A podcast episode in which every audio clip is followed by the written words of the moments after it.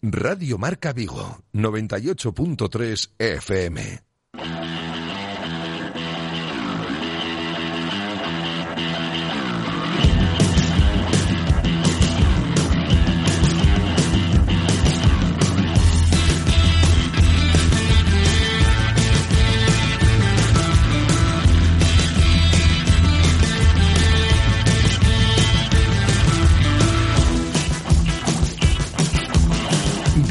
Marca Vigo. José Ribeiro.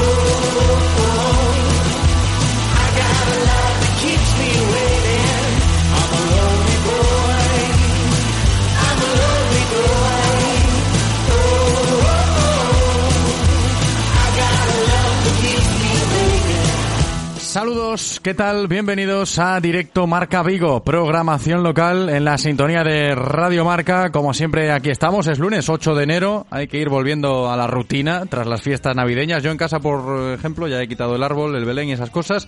Ya se ha acabado la Navidad, no sé vosotros, ¿eh? las luces en la ciudad aún duran unos cuantos días más, pero bueno, hay que ir volviendo. Hay que ir volviendo a la rutina después de las fiestas navideñas. Es la una y cinco minutos de la tarde de este lunes 8 de enero. Y hasta las 3 en punto, ya sabéis que vamos a estar aquí haciéndoos compañía mientras vamos hablando del Celta y del deporte de Vigo y su comarca. Emitimos desde el estudio del número 3 de López de Neira y sonamos ya en el 98.3 FM en la aplicación de Radio Marca Vigo y en el enlace directo de la página web de Radio Marca Vigo. En cuanto al tiempo, pues decir que hoy hace frío, ¿eh? han bajado las temperaturas, hoy hace fresquito, el cielo está gris, cubierto, probabilidad de lluvia a lo largo de la tarde, hay que tenerlo en cuenta también, y las temperaturas se van a ir moviendo entre los 10 grados de máxima, no van a subir de ahí, y los 4 de mínima, hasta ahí se irán, ¿eh? hace fresquito hoy, hay que abrigarse. Y en cuanto a los contenidos del programa, os cuento lo que hemos preparado en esta primera entrega de esta semana en directo Marca Vigo. Vais a escuchar toda la actualidad del Celta, lo que se puede decir del Celta golpe del lunes 8 de enero, lo vamos a comentar aquí.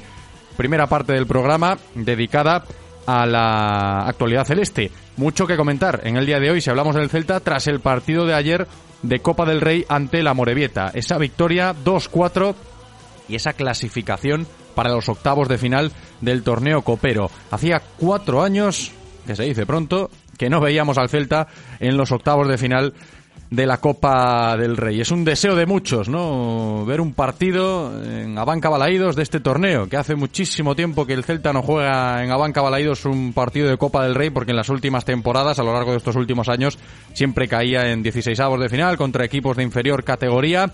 Ayer nos dio un susto el Celta en la primera parte, parecía que la cosa se complicaba, pero luego en la segunda supo reaccionar muy bien ante las adversidades del terreno de juego, de la lluvia, de cómo apretaba también en la Morevieta, jugando sus bazas.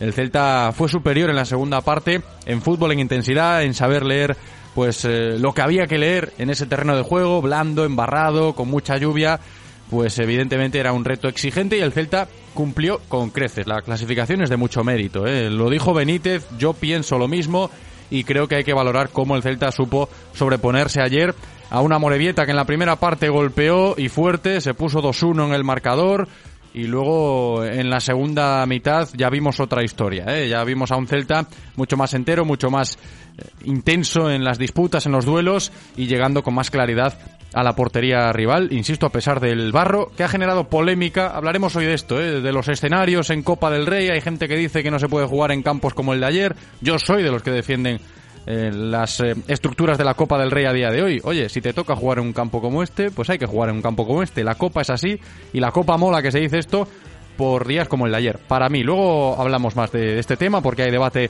en la calle acerca de esa situación, de los terrenos de juego y demás. Al Celta le tocó en Sestao y ayer también, ¿no? Lidiar con esos barrizales y sobreponerse para seguir avanzando en un torneo que ilusiona. Hay quien ya está soñando, ¿no? Con la Copa del Rey, avanzando rondas y ver a un Celta mucho más entero en el torneo del CAO. Hoy vamos a analizar y a comentar todo lo que nos dejó ayer el partido en el municipal de Urriche, contando también con las declaraciones de los jugadores del Celta que hablaron ayer tras la victoria copera. Tenemos palabras de Kevin Vázquez y también de Iván Villar, ¿eh? que jugó Iván, no estaba Marchesín, está a punto de cerrar su salida Agustín Marchesín al gremio, así que vamos a estar pendientes también de lo que pasa en torno al mercado del Celta, lo de Marchesín inminente, no estaba ayer en en ese partido, jugó Iván, Guaita en el banquillo, Coque, insisto, lo de Marchesín estará al caer, y también tenemos palabras de Rafa Benítez, os decía, palabras de Kevin, de Iván y de Benítez, por supuesto. Vamos a escuchar lo que dijo el entrenador del Celta ayer tras la clasificación Copera. Hubo dificultades para jugar al fútbol y también para volver a casa, ¿eh? que lo sepáis, que volvió el Celta en autobús, eh, iban a volver en avión desde Bilbao después del partido, pero la huelga de Iberia afectó al Real Club Celta, no pudieron volar y tuvieron que regresar en autobús. Cosas de la Copa del Rey también, oye, en el terreno de juego embarrados, y a casa en autobús, ¿eh? como si fuera esto de otra categoría, pero son cosas que tiene la Copa. A ver, lo del avión no, podía pasarte en liga, pero eh, te da también ese toque, ¿no? Que oye, juegas en el barro y vuelves a casa en autobús, ¿no? Como si fueras juvenil o como si estuvieras jugando en tercera federación. Pues son cosas que pasan, ¿no? Eso le pasó ayer al Real Club Celta. Mister Asubío también se va a pasar hoy por aquí, ¿eh? para hablar de la actuación del árbitro en el partido de ayer, en ese Amorebieta 2 Celta 4. Hablaremos de Munuera Montero y de sus decisiones, de cómo gestionó el partido también.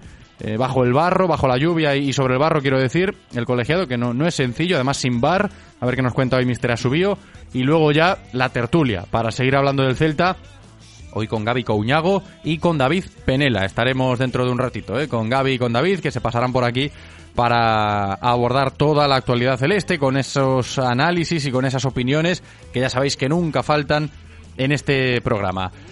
Al margen del Celta, más cosas. Como todos los días abordamos en primer lugar la actualidad celeste y después todo lo que sigue sucediendo en torno al deporte de Vigo y comarca. Vamos a hablar hoy de fútbol de bronce con el entrenador del Corucho, David de Dios, estará hoy con nosotros para valorar ese momento dulce que siguen atravesando. Nada cambia, ¿no? Año nuevo y la vida sigue igual para el Corucho. Además esto es bueno, es positivo, muy positivo para el Corucho que la vida siga igual porque eso se traduce en victorias. Ayer, primer partido del 2024 en Segunda Federación para el equipo coruchista y nueva victoria, además a domicilio, ante la gimnástica de Torrelavega y ya van cuatro triunfos consecutivos. Vemos al Corucho a un punto de los puestos de promoción de ascenso. ¿Quién nos lo iba a decir? Si nos ponemos eh, a golpe de, yo qué sé, 25 de septiembre de 2023 o 2 de octubre de 2023. ¿Quién nos iba a decir por aquellas fechas que el Corucho iba a estar ya a un punto de los puestos de promoción de ascenso. Luego analizamos todo esto con David de Dios y conocemos cómo está el vestuario del Corucho en estos primeros compases del año tras la victoria de ayer en Torre la Vega. Más asuntos. Vamos a recibir al nadador vigués eh, Miguel Martínez en el directo Marca Vigo de hoy. Tenía yo ganas de hablar con Miguel porque terminó el pasado año 2023 consiguiendo unos registros extraordinarios en sus últimas competiciones, eh, a efectos nacionales y de buenas marcas, medallas y, demás en el último campeonato del año pasado. No pudimos hablar con él antes de las fiestas pero sí vamos a poder hablar hoy porque mm, tiene muy buena pinta. ¿eh? La proyección de Miguel Martínez va creciendo cada vez más en la piscina, cada vez que sale a competir y yo creo que puede ser muy interesante todo lo que nos va a contar hoy una de nuestras grandes bazas si hablamos de la natación viguesa ya a nivel nacional e incluso internacional, ¿eh? porque eh, va ganando enteros Miguel Martínez en ese mundo de la natación competitiva y 2024 se presenta bastante bien para él. ¿eh? A ver qué nos cuenta hoy. Por eso digo que tengo ganas de charlar con él y de escuchar lo que nos va a contar. Pues insisto, uno de los mejores nadadores que tenemos aquí en Vigo y Comarca a día de hoy. Luego también tendremos tiempo para hablar de fútbol femenino con Judith Gallardo, jugadora del Sardoma. Han empezado también bien el año, las jugadoras del Sardoma, primer partido 2024, primera victoria. Lo vamos a comentar con ella y perfilar un poquito, pues, oye, cómo serán estas primeras jornadas del año para el Sardoma, cómo está ese vestuario y las aspiraciones ¿no? del conjunto das Relfas para afrontar la segunda parte de la temporada en tercera federación femenina. Y terminaremos el directo Marca Vigo de este lunes 8 de enero hablando del Dakar. Sabéis que a mí me gusta mucho el Rally Dakar, lo seguimos muy de cerca, no solo porque a mí me guste, sino porque tenemos ahí a un piloto vigués, lo sabéis, y si no, pues os lo digo ya hoy. Está ahí Ricardo Ramilo con su buggy compitiendo un año más en el Rally Dakar y además nos envía sus crónicas después de las etapas. Como ya ha empezado la carrera este pasado fin de semana, tenemos la crónica que nos ha enviado eh, Ricardo Ramilo, el piloto vigués desde Arabia Saudí, después de haber completado ya las dos primeras etapas de la carrera. No sin dificultades, pero ahí está, ¿eh? Ricardo Ramilo, que además estuvo aquí en el programa justo antes de viajar a Arabia Saudí para afrontar este Dakar 2024 y ya nos dijo en aquella entrevista que el Dakar de este año lo iba a afrontar de otra manera. ¿eh? Veíamos a un Ricardo Ramilo en los últimos Dakares con mucha ambición, con muchas ganas, mucha energía en las primeras etapas, marcando buenos cronos, tomando muchos riesgos y eso desgastaba mucho la mecánica, supo aprender, etcétera, etcétera, ¿no? Cuando hablamos de dosificar esfuerzos en esta carrera, en este rally tan exigente, claro, no pudo terminar ningún Dakar aún. Eh, ha, participado en varios, pero Ricardo Ramilo aún no pudo acabar el rally Dakar en todas sus participaciones y por eso este año nos había dicho que iba a afrontarlo algo más pausado, con esa tranquilidad en las primeras etapas, aunque le cueste tiempo.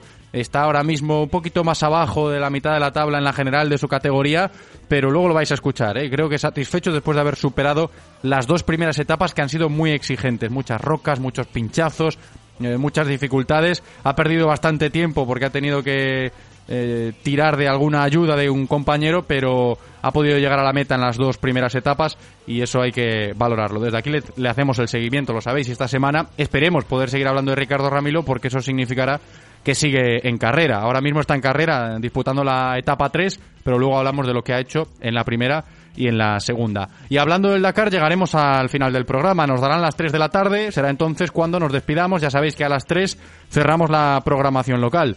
Si estáis escuchando este programa y queréis aportar alguna opinión, sabéis de sobra que podéis hacerlo, ¿eh? que sois bienvenidos. Además, a nosotros nos gusta mucho escuchar vuestras voces de cualquier tema. Podéis opinar enviándonos notas de audio al WhatsApp de Radio Marca Vigo. Os dejo el teléfono de WhatsApp para que lo guardéis ahí en contactos y nos enviéis los mensajes que queráis. 680-101-642. 680-101 642. Ahí nos podéis enviar notas de audio. A través de X, de Twitter, también os podéis escribir, porque os leemos si nos mencionáis. La cuenta de la radio, arroba Radio Marca Vigo. Y por último, el teléfono fijo también os lo voy a dejar por aquí, como todos los días, por si tenéis alguna duda, cualquier cuestión, nos queréis llamar por cualquier cosa, el teléfono fijo está operativo.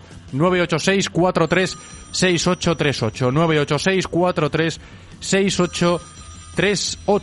6838 986 43 6838 Bienvenida Paula, como siempre nuestra técnica preparada en la zona de control para sacar esto adelante. Yo solo espero que vosotros también lo estéis. Directo Marca Vigo. Comenzamos. Radio Marca, el deporte es nuestro. Radio Marca. Todos los jueves a las 2 y cuarto en Radio Marca Vigo estamos al tanto de la actualidad del ciclismo gallego con Guillermo Janeiro y José Ribeiro. Entrevistas con los mejores ciclistas, repaso de las mejores competiciones y siempre de la mano de la Federación Gallega de Ciclismo. Si pensamos en automóviles, hay fechas que marcan un antes y un después. 1909 nace Audi. 1916 nace BMW. 1926 nace Mercedes-Benz. 1982 nace Autorosas. Llegamos con la intención de ofrecerte la mejor experiencia automovilística con una amplia selección de marcas premium para que vivas y sientas la conducción. Autorosas. Ahora más que nunca seguimos apoyando el deporte vigués. Autorosas. Disfruta conduciendo. ¿Quieres dar tu opinión en Radio Marca Vigo? Envía tus notas de audio a nuestro WhatsApp 680-101-642. Participa con nosotros.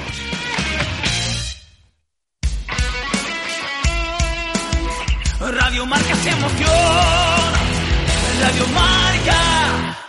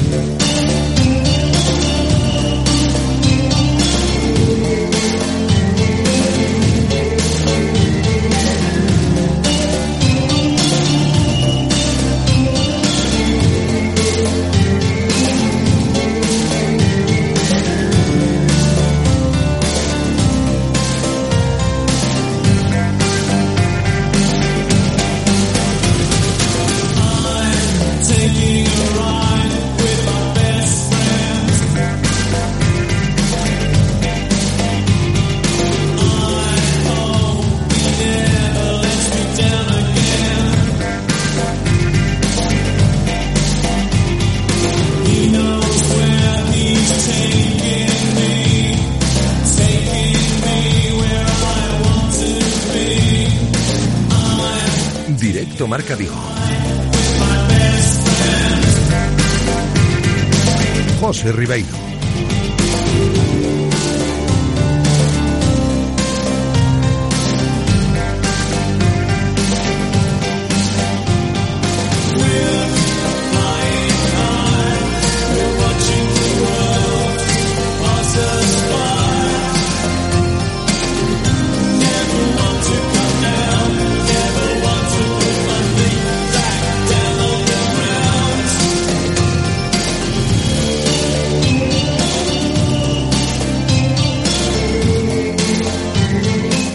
Y 20 de la tarde, estamos en directo Marca Vigo, programación local de Radio Marca. Tenemos que hablar del Celta, ya sabéis, ¿eh? que este, si estáis escuchando este programa, supongo que queréis estar al tanto de todo lo que rodea al Celta. Y si hoy hablamos del Celta, pues tenemos que hablar de la Copa del Rey y de lo que significa ver al equipo vigués en octavos de final. Lo vamos a ver esta tarde en el sorteo. En teoría, el sorteo de estos octavos de final de Copa lo tendríamos que estar dando ahora, porque estaba previsto que comenzase a la una, pero ayer supongo que ya lo sabréis y si no os lo digo yo ahora mismo, hubo dificultades con la iluminación en la prórroga del partido entre Unionistas y Villarreal. Se va a jugar lo que queda de ese partido esta tarde y a las seis y media se realizará el sorteo de los octavos de final. El Celta va a estar ahí, en ese bombo, va a estar en esos octavos de final. Cuatro años después, hacía cuatro años eh, que el Celta no se metía en esta ronda de la Copa del Rey y quieras que no, esto ha generado cierta ilusión, ¿no? Al menos lo percibo ya los mensajes que nos van enviando, leo opiniones en las redes sociales, veo a mucha gente aficionada al Real Club Celta satisfecha. Ha empezado bien, ¿eh? El 2024 para el Celta. Dos partidos, dos victorias. Uno en Liga contra el Real Betis Balompié, otro en Copa que tenía su dificultad por la hemeroteca. Ya sabéis que existía ese temor, ¿no? Las eliminaciones ante el Atlético Baleares, ante el Ibiza, ante el Español el año pasado, bueno, que había ahí dificultades en esta ronda de, Copa del Rey ante rivales, pues de la ya extinta Segunda B, como fue el caso del Ibiza, como fue el caso del Atlético Baleares, parecía que podía volver a suceder, pero no. Ayer el Celta pudo cumplir ante la Morevieta, un rival de, de segunda división, y va a estar en los octavos de final. Y hay quien piensa que igual el destino nos depara algo que es anhelo de muchos, ¿no? Deseo de muchos aficionados. Ver un partido de Copa del Rey en Abanca Balaídos, que ya ni nos acordamos, ¿no? De, lo que es ver al Real Club Celta en, en, casa jugar un partido de Copa del Rey. Puede pasar esta tarde en el sorteo, dependiendo de cómo salgan las bolas y el rival, pues nos puede deparar un partido de Copa del Rey en casa. Quieras que no, pues oye, estaría, estaría bien. Lo que sí que es verdad hay que analizar las posibilidades y los rivales. Va a depender mucho del rival que te toque para jugar en, en tu estadio. En teoría, si juegas en casa, el rival es em, más fuerte que tú, porque así es el sorteo. Los equipos de menor categoría o, peores clasificados, pues juegan en casa y, y, los que están mejor clasificados, pues tienen que jugar a domicilio estas rondas de Copa del Rey hasta llegar a las semis, que ya sabéis que las semifinales de Copa, pues son a doble partido. Del partido de ayer se pueden decir muchas cosas. ¿eh? Le pegamos un par de pinceladas rápidas en estos primeros compases del programa y luego profundizamos en la tertulia porque dio que hablar. ¿eh? El encuentro de ayer del Celta de 16 avos de final de Copa del Rey ante la Morevieta. Empezó ganando con un buen gol de Miguel Rodríguez, hombre del partido, sin ninguna duda. Hoy hay que hablar de Miguel Rodríguez, de su situación, porque ya sabéis que está el mercado abierto, que existen rumores de si hay que ceder a Miguel, de si hay que darle más minutos en primera. Aquí en el Real Club Celta hay debate, existe debate en torno a Miguel Rodríguez y ayer el chico, el futbolista de Redondela, se encargó de aportar algo ¿eh? a ese debate. Soy capaz de hacer cosas importantes en este equipo pues ayer eh, tiró del carro, eh. fue el mejor del partido, fue el mejor del Celta, supo ponerse el mono de trabajo, ir al barro, marcar gol, asistir, desequilibrar, partidazo de Miguel Rodríguez, abrió el marcador, el equipo no compareció en la primera parte, hay que decirlo, decepcionante imagen del Celta en la primera mitad, daba la sensación de que no querían mancharse demasiado, no querían mojarse, la Morevieta les pasó por encima, rápidamente remontó el partido el conjunto vasco, 2-1 al descanso y ahí el susto que yo os decía antes, ¿no? Que muchos seguramente os llevasteis ayer. Espérate que vamos a caer otra vez, 2-1, qué mala imagen, la copa se acabó. No sé qué habrá dicho Rafa Benítez en el descanso, pero hizo efecto, ¿eh? En la charla del descanso, porque el Celta fue otro en la segunda parte, más intensidad, más juego, más llegada, supo interpretar mejor cómo iba cambiando el campo con mucho más barro, más lluvia y al final pues se notó ¿no? Eh, la capacidad del Celta, la veteranía para doblegar a un equipo de inferior categoría, de segunda división, que había alguno que dudaba con el tema del campo, hablaremos de esto, ¿no? Hay gente que no le gusta ver campos embarrados, el Amorebieta escogió jugar en el campo de Urriche, que es su campo, es su estadio, el campo de pueblo, ahí a la, en Amorebieta, pues eh, en segunda división no juegan ahí porque la liga no lo permite, juegan en Lezama, en la ciudad deportiva del Athletic Club, pero en Copa del Rey sí, pues escogen jugar en su campo y hay que adaptarse. El Celta supo adaptarse en la segunda parte con un tanto de Jailson, el recién llegado, debut. Tarjeta amarilla las primeras de cambio en el eje de la zaga que jugó Jason de central con Unai Núñez porque Carlos Domínguez tenía alguna molestia y, no viajó, descansó el central vigués, Unai Jailson en defensa, a ver, desde mi punto de vista podemos hablar de Jailson también. Central, central no es, pero cumplió. Ayer el brasileño cumplió, marcó gol y, aportó ¿eh? también esa jerarquía, quieras que no, pues oye, es un jugador más veterano ya y sabe adaptarse a los partidos, lo valoró Benítez, luego lo escuchamos. Y luego Dubicas, ¿eh? el otro nombre propio, Tasos Dubicas, dos goles, máximo goleador de la Copa del Rey, ahí lo tenéis, al delantero griego con cuatro tantos, poquitos minutos, muchos goles. Es lo que se puede decir de Dubicas a día de hoy. Esto también genera debate, ¿no? Oye, ¿por qué juega tan poco Dubicas si cada vez que juega marca goles? El chico tiene gol y lo está demostrando en los pocos ratitos que le está dando Rafa Benítez. Se hablará de esto también, ¿eh? del tema Dubicas. Lo dicho, a esperar, a esperar al rival esta tarde. ¿eh? Si hablamos de la Copa del Rey, tras la clasificación de ayer con ese triunfo ante la Morevieta, posibles rivales, prácticamente todos equipos de primera división ya en octavos. Pasó el Real Madrid, pasó el Atleti, pasó el Getafe, el Girona, el Rayo, el Alavés, el Mallorca, Osasuna, el Sevilla, el Valencia, Athletic Club, Barça, Real Sociedad y el Tenerife, que es el único equipo de segunda que sobrevive este año en la Copa, también está en octavos. Queda pendiente por resolver, lo sabéis, el partido entre Unionistas y Villarreal, que os decía yo antes, está en la prórroga y se va a terminar de jugar esta tarde a las cuatro y media. Y a las seis y media, el sorteo y a seguir soñando con la Copa.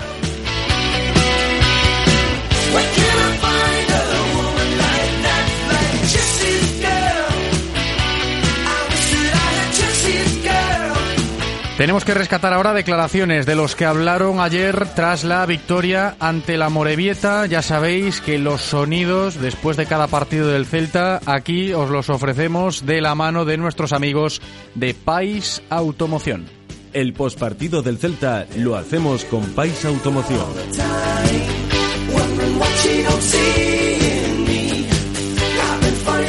La mejor compraventa de vehículos aquí en Vigo y comarca, Pais Automoción, sin duda. Además, nos ofrecen servicio en Vigo, allí en la Florida y también en Mos, llegando a Porriño en la avenida de Sanguiñera. Tienen dos sedes, Pais Automoción, para, oye, comprar, vender coches, alquilar coches también, alquilar furgonetas, que estamos de mudanza, que necesitemos una furgo, pues llamáis a los Pais, que os atienden encantados y además son todo ventajas, se adaptan muy bien a las necesidades de cada cliente y yo os lo recomiendo. Pais Automoción, rescatamos declaraciones de los jugadores del Celta que hablaron ayer tras el partido contra la Morevieta. El capitán Kevin Vázquez no jugó Yaguaspas, no está jugando Yago en la Copa, lo está dosificando Benítez. Otra vez capitán Kevin. Decía esto el lateral de Nigrán, hablando del partido en líneas generales, el análisis. Bueno, sabíamos o que nos íamos encontrar, xa a anterior eliminatoria pois foi, foi similar do, o terreo de xogo, este máis encharcado se cabe, eh, era unha guerra, eh, creo que, que saímos ben a, a disputala e eh, bueno, conseguimos a vitória e o pase a seguinte rolda. Creo que na primeira parte costounos un pouco ir aos espazos porque non podíamos xogar por dentro, eh, non conducir o balón, pero bueno, eh, a segunda metade pois interpretamos mellor eso, co, co medio campo un poquinho máis agresivo, entón bueno, pois podemos remontar o encontro. Ahí las palabras de Kevin, ¿eh? lectura del partido a ojos del capitán del Real Cruz Celta ayer, el lateral diestro de Nigrán, que también apuntaba que lo de ayer le recordó a los tiempos en los que él empezaba a jugar en el filial celeste, en el Celta B, y se embarraba mucho el campo de Barreiro. Recordábame un poquinho os partidos en Barreiro cando estaba todo embarrado e, e, esos encontros a min gustame os encontros así son moi disputados non son bonitos para ver non son pero bueno, é outro tipo de fútbol no que hai que adaptarse canto antes e creo que, todos o fixemos creo que fixemos un gran encontro eh, con algúns cerros, pero bueno, ao final eh, o importante é a victoria o pase del rol. Importante la victoria y la clasificación, como apuntaba Kevin ahí, a pesar de algunos errores en defensa, sí, ¿eh? no estuvo fino Unai, a Jason parece que le cuesta mucho el tema de orientarse, las marcas, fijar eh, cuando tiene que defender si ejerce de central, pero bueno, eh, salvando esos errores que costaron goles, costaron goles, pues el Celta supo reponerse y cumplir, como decíamos y como también apuntaba Kevin. Otro que habló Iván Villar, y también es protagonista Iván porque volvió a jugar el portero de Aldán en Sestao, en la anterior ronda, ronda de Copa. Sabéis que jugó Marchesín, Marchesín ya está casi casi fuera, ayer no viajó Marchesín, está ahí a punto de cerrar su salida del Celta, seguramente a lo largo de esta semana se irá perfilando más ese tema porque ya no viajó ayer, estuvieron Iván, Guaita y Coque para cumplir eh, como porteros, jugó todo el partido Iván Villar y lo de Marchesín, pues como os digo, a punto de resolver su salida a, Gremio, ¿eh? que parece el equipo que, lo tiene mejor eh, para contratar a Agustín Marchesín. Iván Villar jugó y habló y además decía que desde la portería lo vio bastante bien, que vio como su equipo supo competir muy bien, sobre todo en la segunda parte. A verdade é que foi un partido moi complicado eh, o fútbol pasou un pouco de lado, era máis competir, duelos, e penso que o equipo deu a cara en todo, en todo momento, incluso remontando e eh, conseguindo pase a seguinte eliminatoria. Penso que o equipo saliu moi ben de, do descanso, eh, podendo eh, remontar o partido e a verdade é que estou moi contento tanto polos meus compañeiros como, como por min e, e por, o, por o club que, que pasa a seguinte rolda Contento Iván Villar por todos, por él, por sus compañeros y por el club. ¿eh? Ver al Celta avanzando rondas en la Copa del Rey es positivo. Bien lo sabe el portero de Aldán, que además continuaba su reflexión post partido apuntando hacia esa dirección, ¿no? Más personal, satisfecho por volver a jugar y por seguir avanzando en la Copa. o que me gusta é xogar e eh, gañar e eh, a verdade é que o se eh, deuse todo positivo, así que nada, moi contento por min e por todos os meus compañeiros que tampouco están disfrutando de moitos minutos. Penso que temos que seguir dando pasos eh, nesta Copa, que é unha competición moi bonita e que últimamente pois eh, se nos está complicando, pero temos moitas ganas de, de traer un partido a Balaídos e, e de seguir adiante.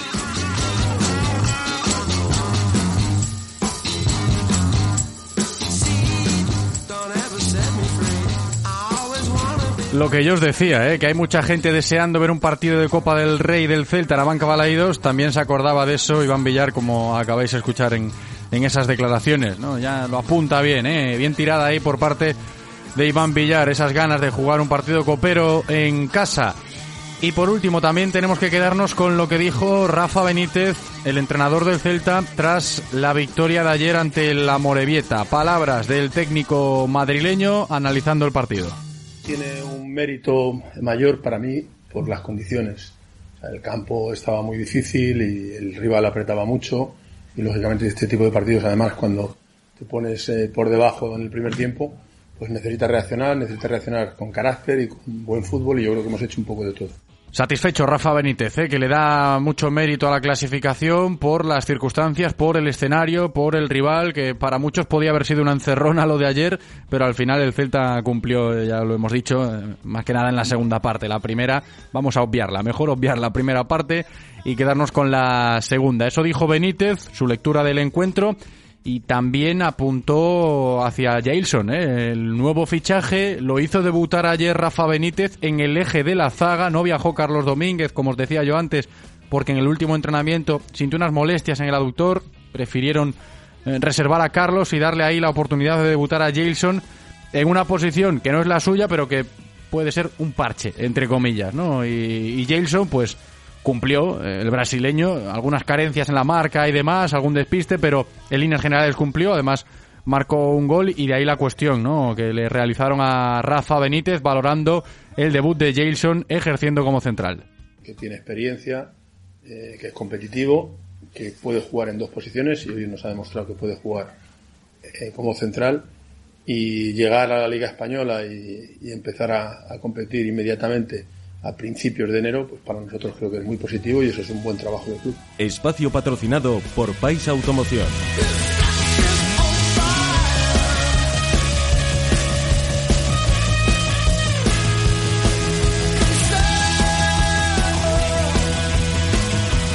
Hasta ahí el repaso de lo que dijeron los protagonistas del Celta tras eh, vencer ayer en esos 16 avos de final de la Copa del Rey ante la Morevieta. Tenemos que hablar ahora de los árbitros. ¿eh? Enseguida estamos con Mister Asubío para que nos explique qué tal lo hizo ayer en el Municipal de Urriche Munuera Montero.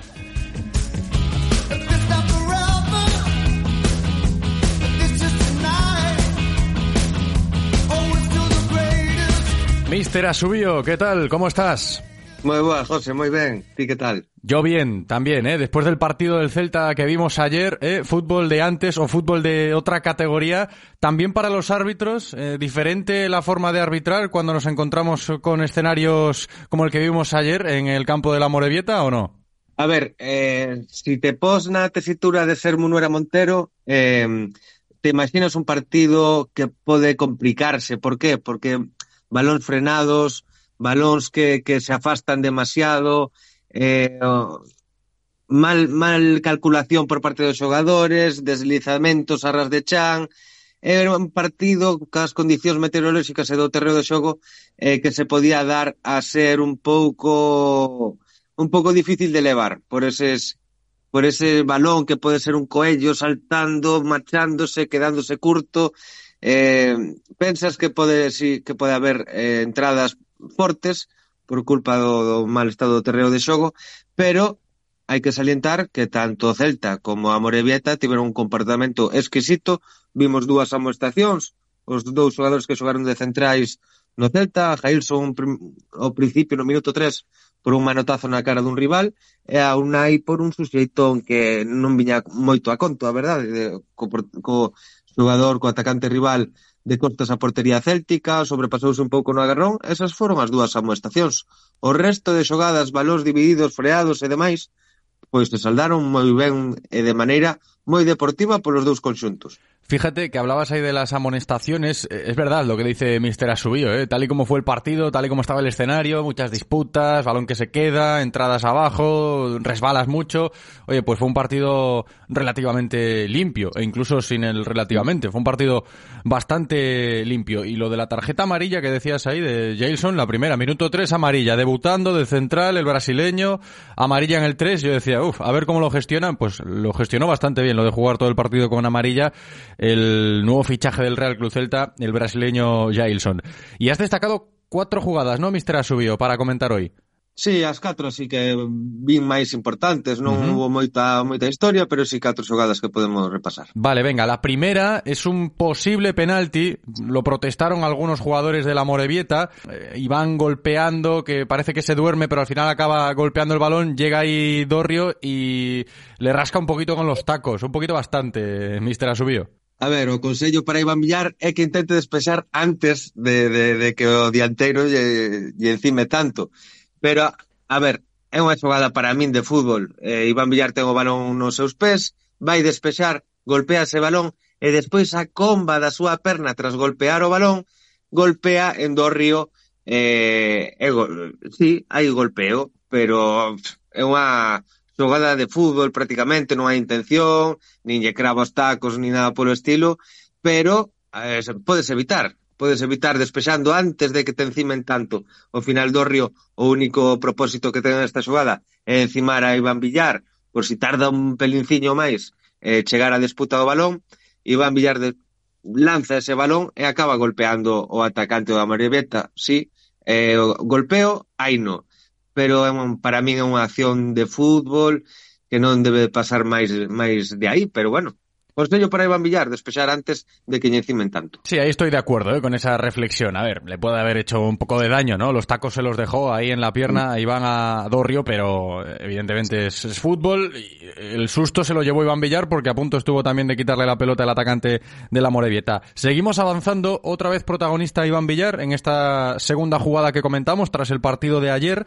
En el segundo gol de la Morevieta, cuando el conjunto vasco se pone 2-1, eh, se producen ahí una serie de, de, acciones para, sobre todo, el juez de línea, digámoslo así, ¿no, Mister Asubio? El primer disparo de Quintero, que lo para bien, reflejos muy buenos de Iván Villar, luego lo, lo, despeja hacia la derecha, que yo creo que también es un buen despeje de portero, no dejarla ahí, echarla a un lado, luego las, marcas fallan y por eso llega el gol en, en esa segunda jugada de la Morevieta, pero en el primer disparo, parece que puede haber ahí un jugador de la Morevieta despistando a Iván Villar, aún así para la pelota. Pero bueno, alguno del Celta protestaba esa posición rigurosa, bastante dudosa, Mister Asubío.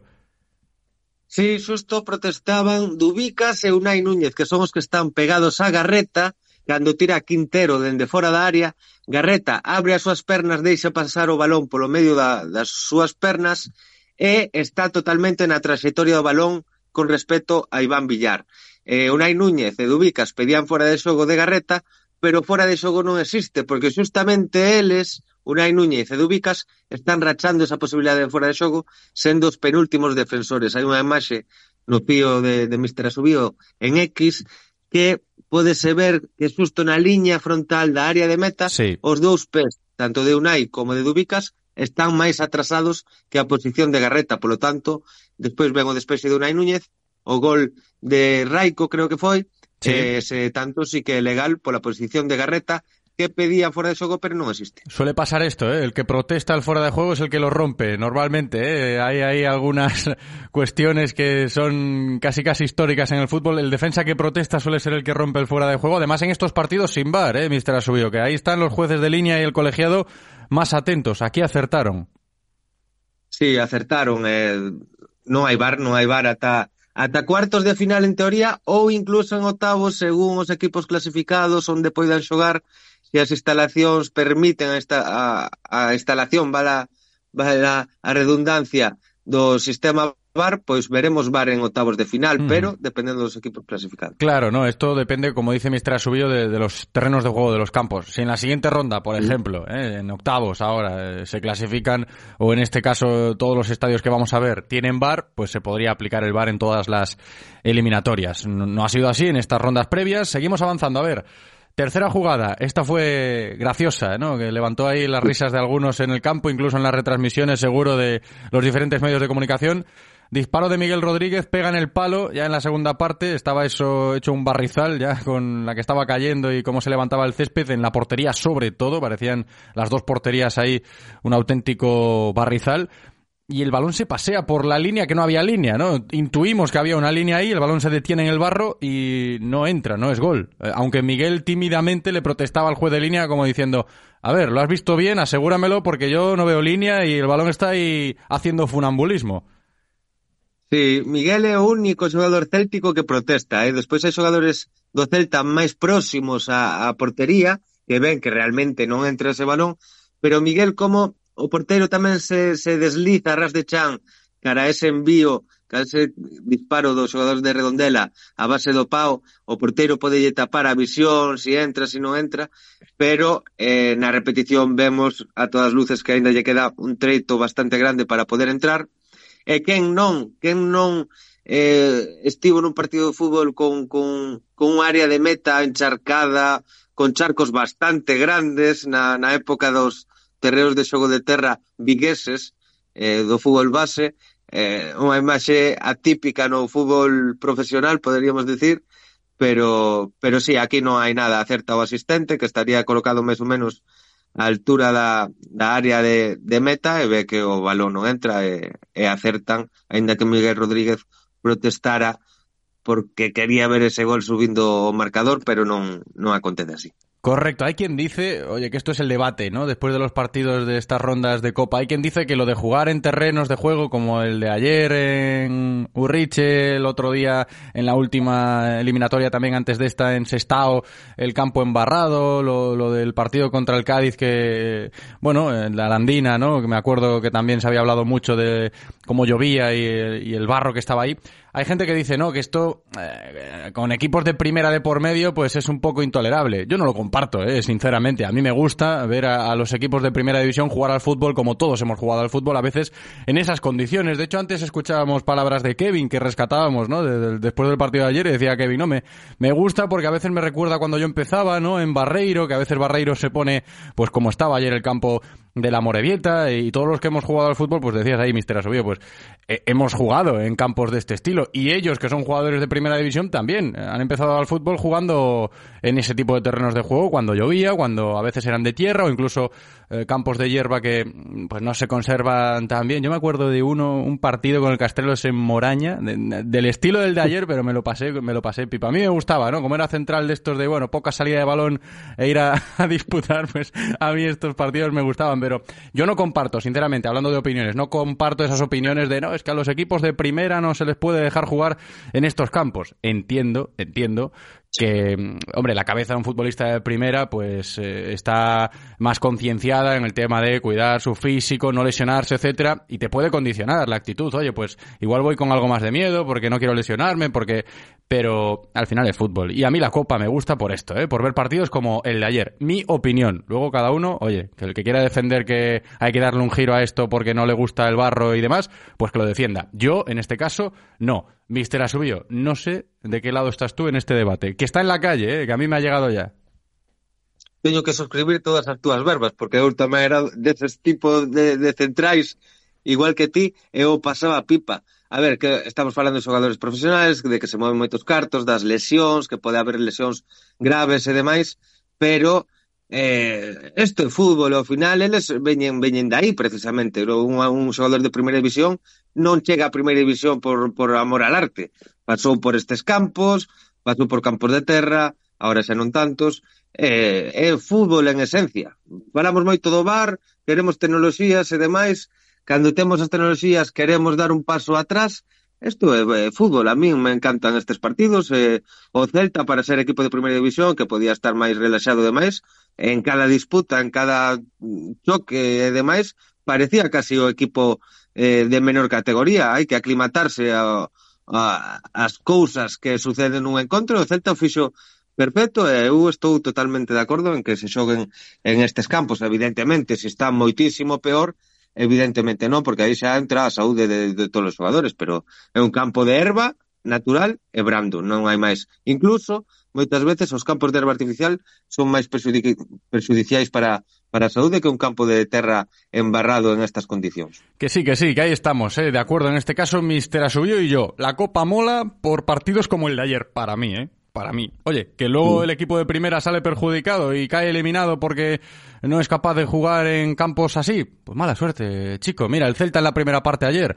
pues parecía que le tenían miedo al barro. Yo, yo la actitud de ayer en la primera parte pues no la entiendo. No, no, no puedo entender cómo existía ese temor. Que yo creo que es indirectamente la cabeza del futbolista de primera piensa en eso. Uf, vaya barrizal, no me quiero mojar, no me quiero ensuciar, a ver si me voy a lesionar.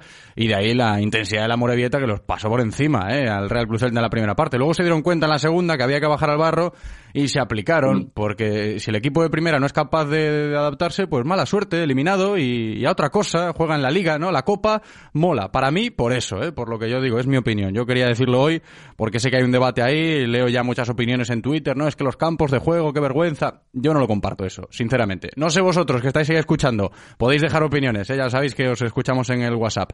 Mister Asubio, tenemos que cerrar la sección con la última jugada la cuarta del trabajo de ayer de los colegiados eh, en el campo de la Morevieta, el gol de Dubicas. No 2-4 de Dubicas, sí, é unha falta que bota Sotelo á área vasca, e aquí é un dos lances máis máis difíciles para un asistente, porque entra Unai Núñez dende atrás, eh, o, o defensa que está pegado a Unai Núñez sae, entonces tes un sale-entra, que se lle chamamos nos, sale-entra, E eso moitas veces é prácticamente unha moeda ao aire, porque no momento que patea, claro, ti non, non podes ter un ollo mirando fora de xogo e outro eh, o momento que se patea. Moitas veces é máis o sonido do golpeo, se si podes chegar a escoitar o, o sonido do golpeo, é ver a posición dos dous xogadores, o que sae, o que entra. Moi difícil o momento xusto do impacto, eh, reparar si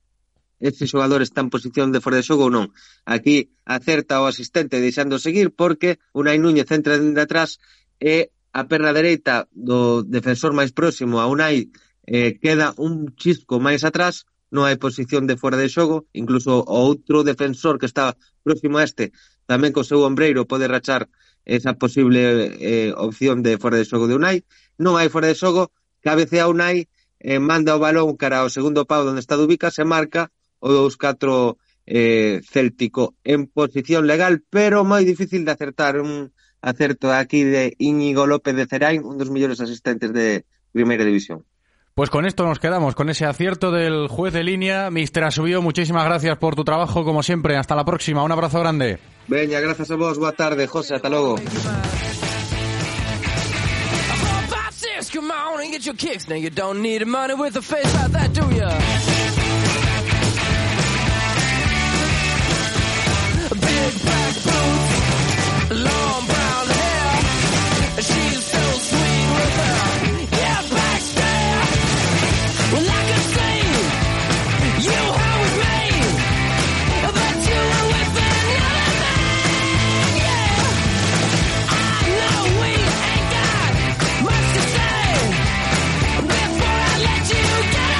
Se marcha Mister Asubio y nosotros tenemos que continuar hablando del Celta con más voces, tiempo de tertulia enseguida aquí en directo Marca Vigo con Gaby Couñago y David Penela.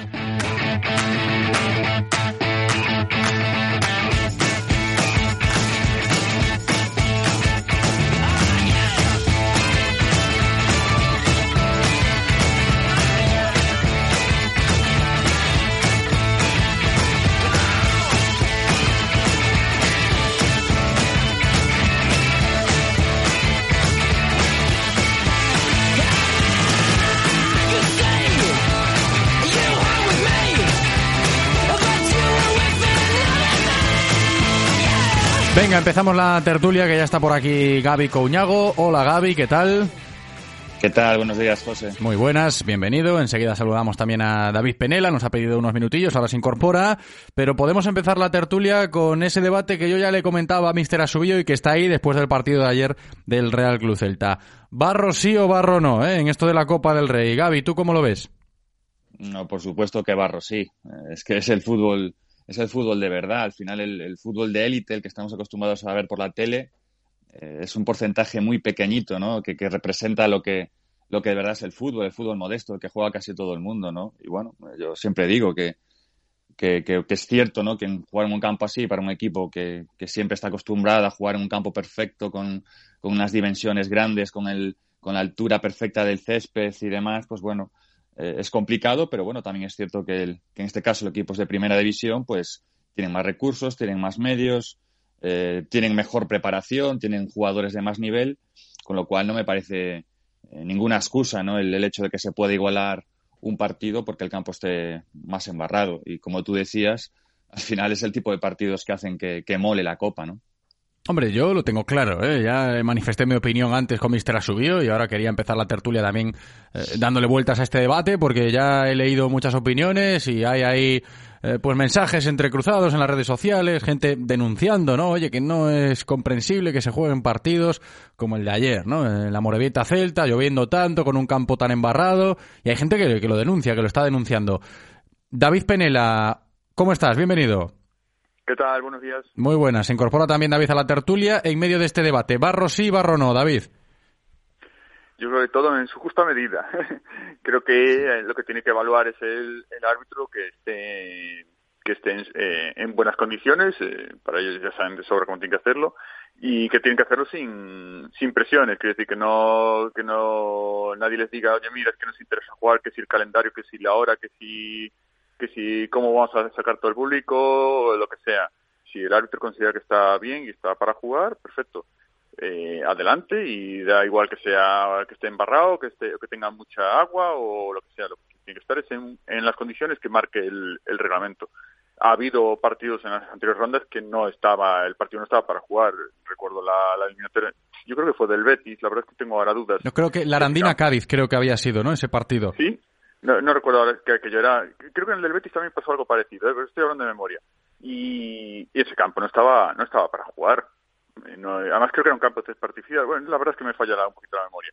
Ese campo no estaba para, para jugar. Eh, ese partido no estaba no estaba para ello y creo que ese partido habría que haberlo suspendido. Me estoy acordando un poquito también del Mallorca Celta, creo que fue de la temporada pasada o hace dos años, que con el viento ese partido no estaba para jugar. No era una cuestión del campo, pero sí que era una cuestión meteorológica.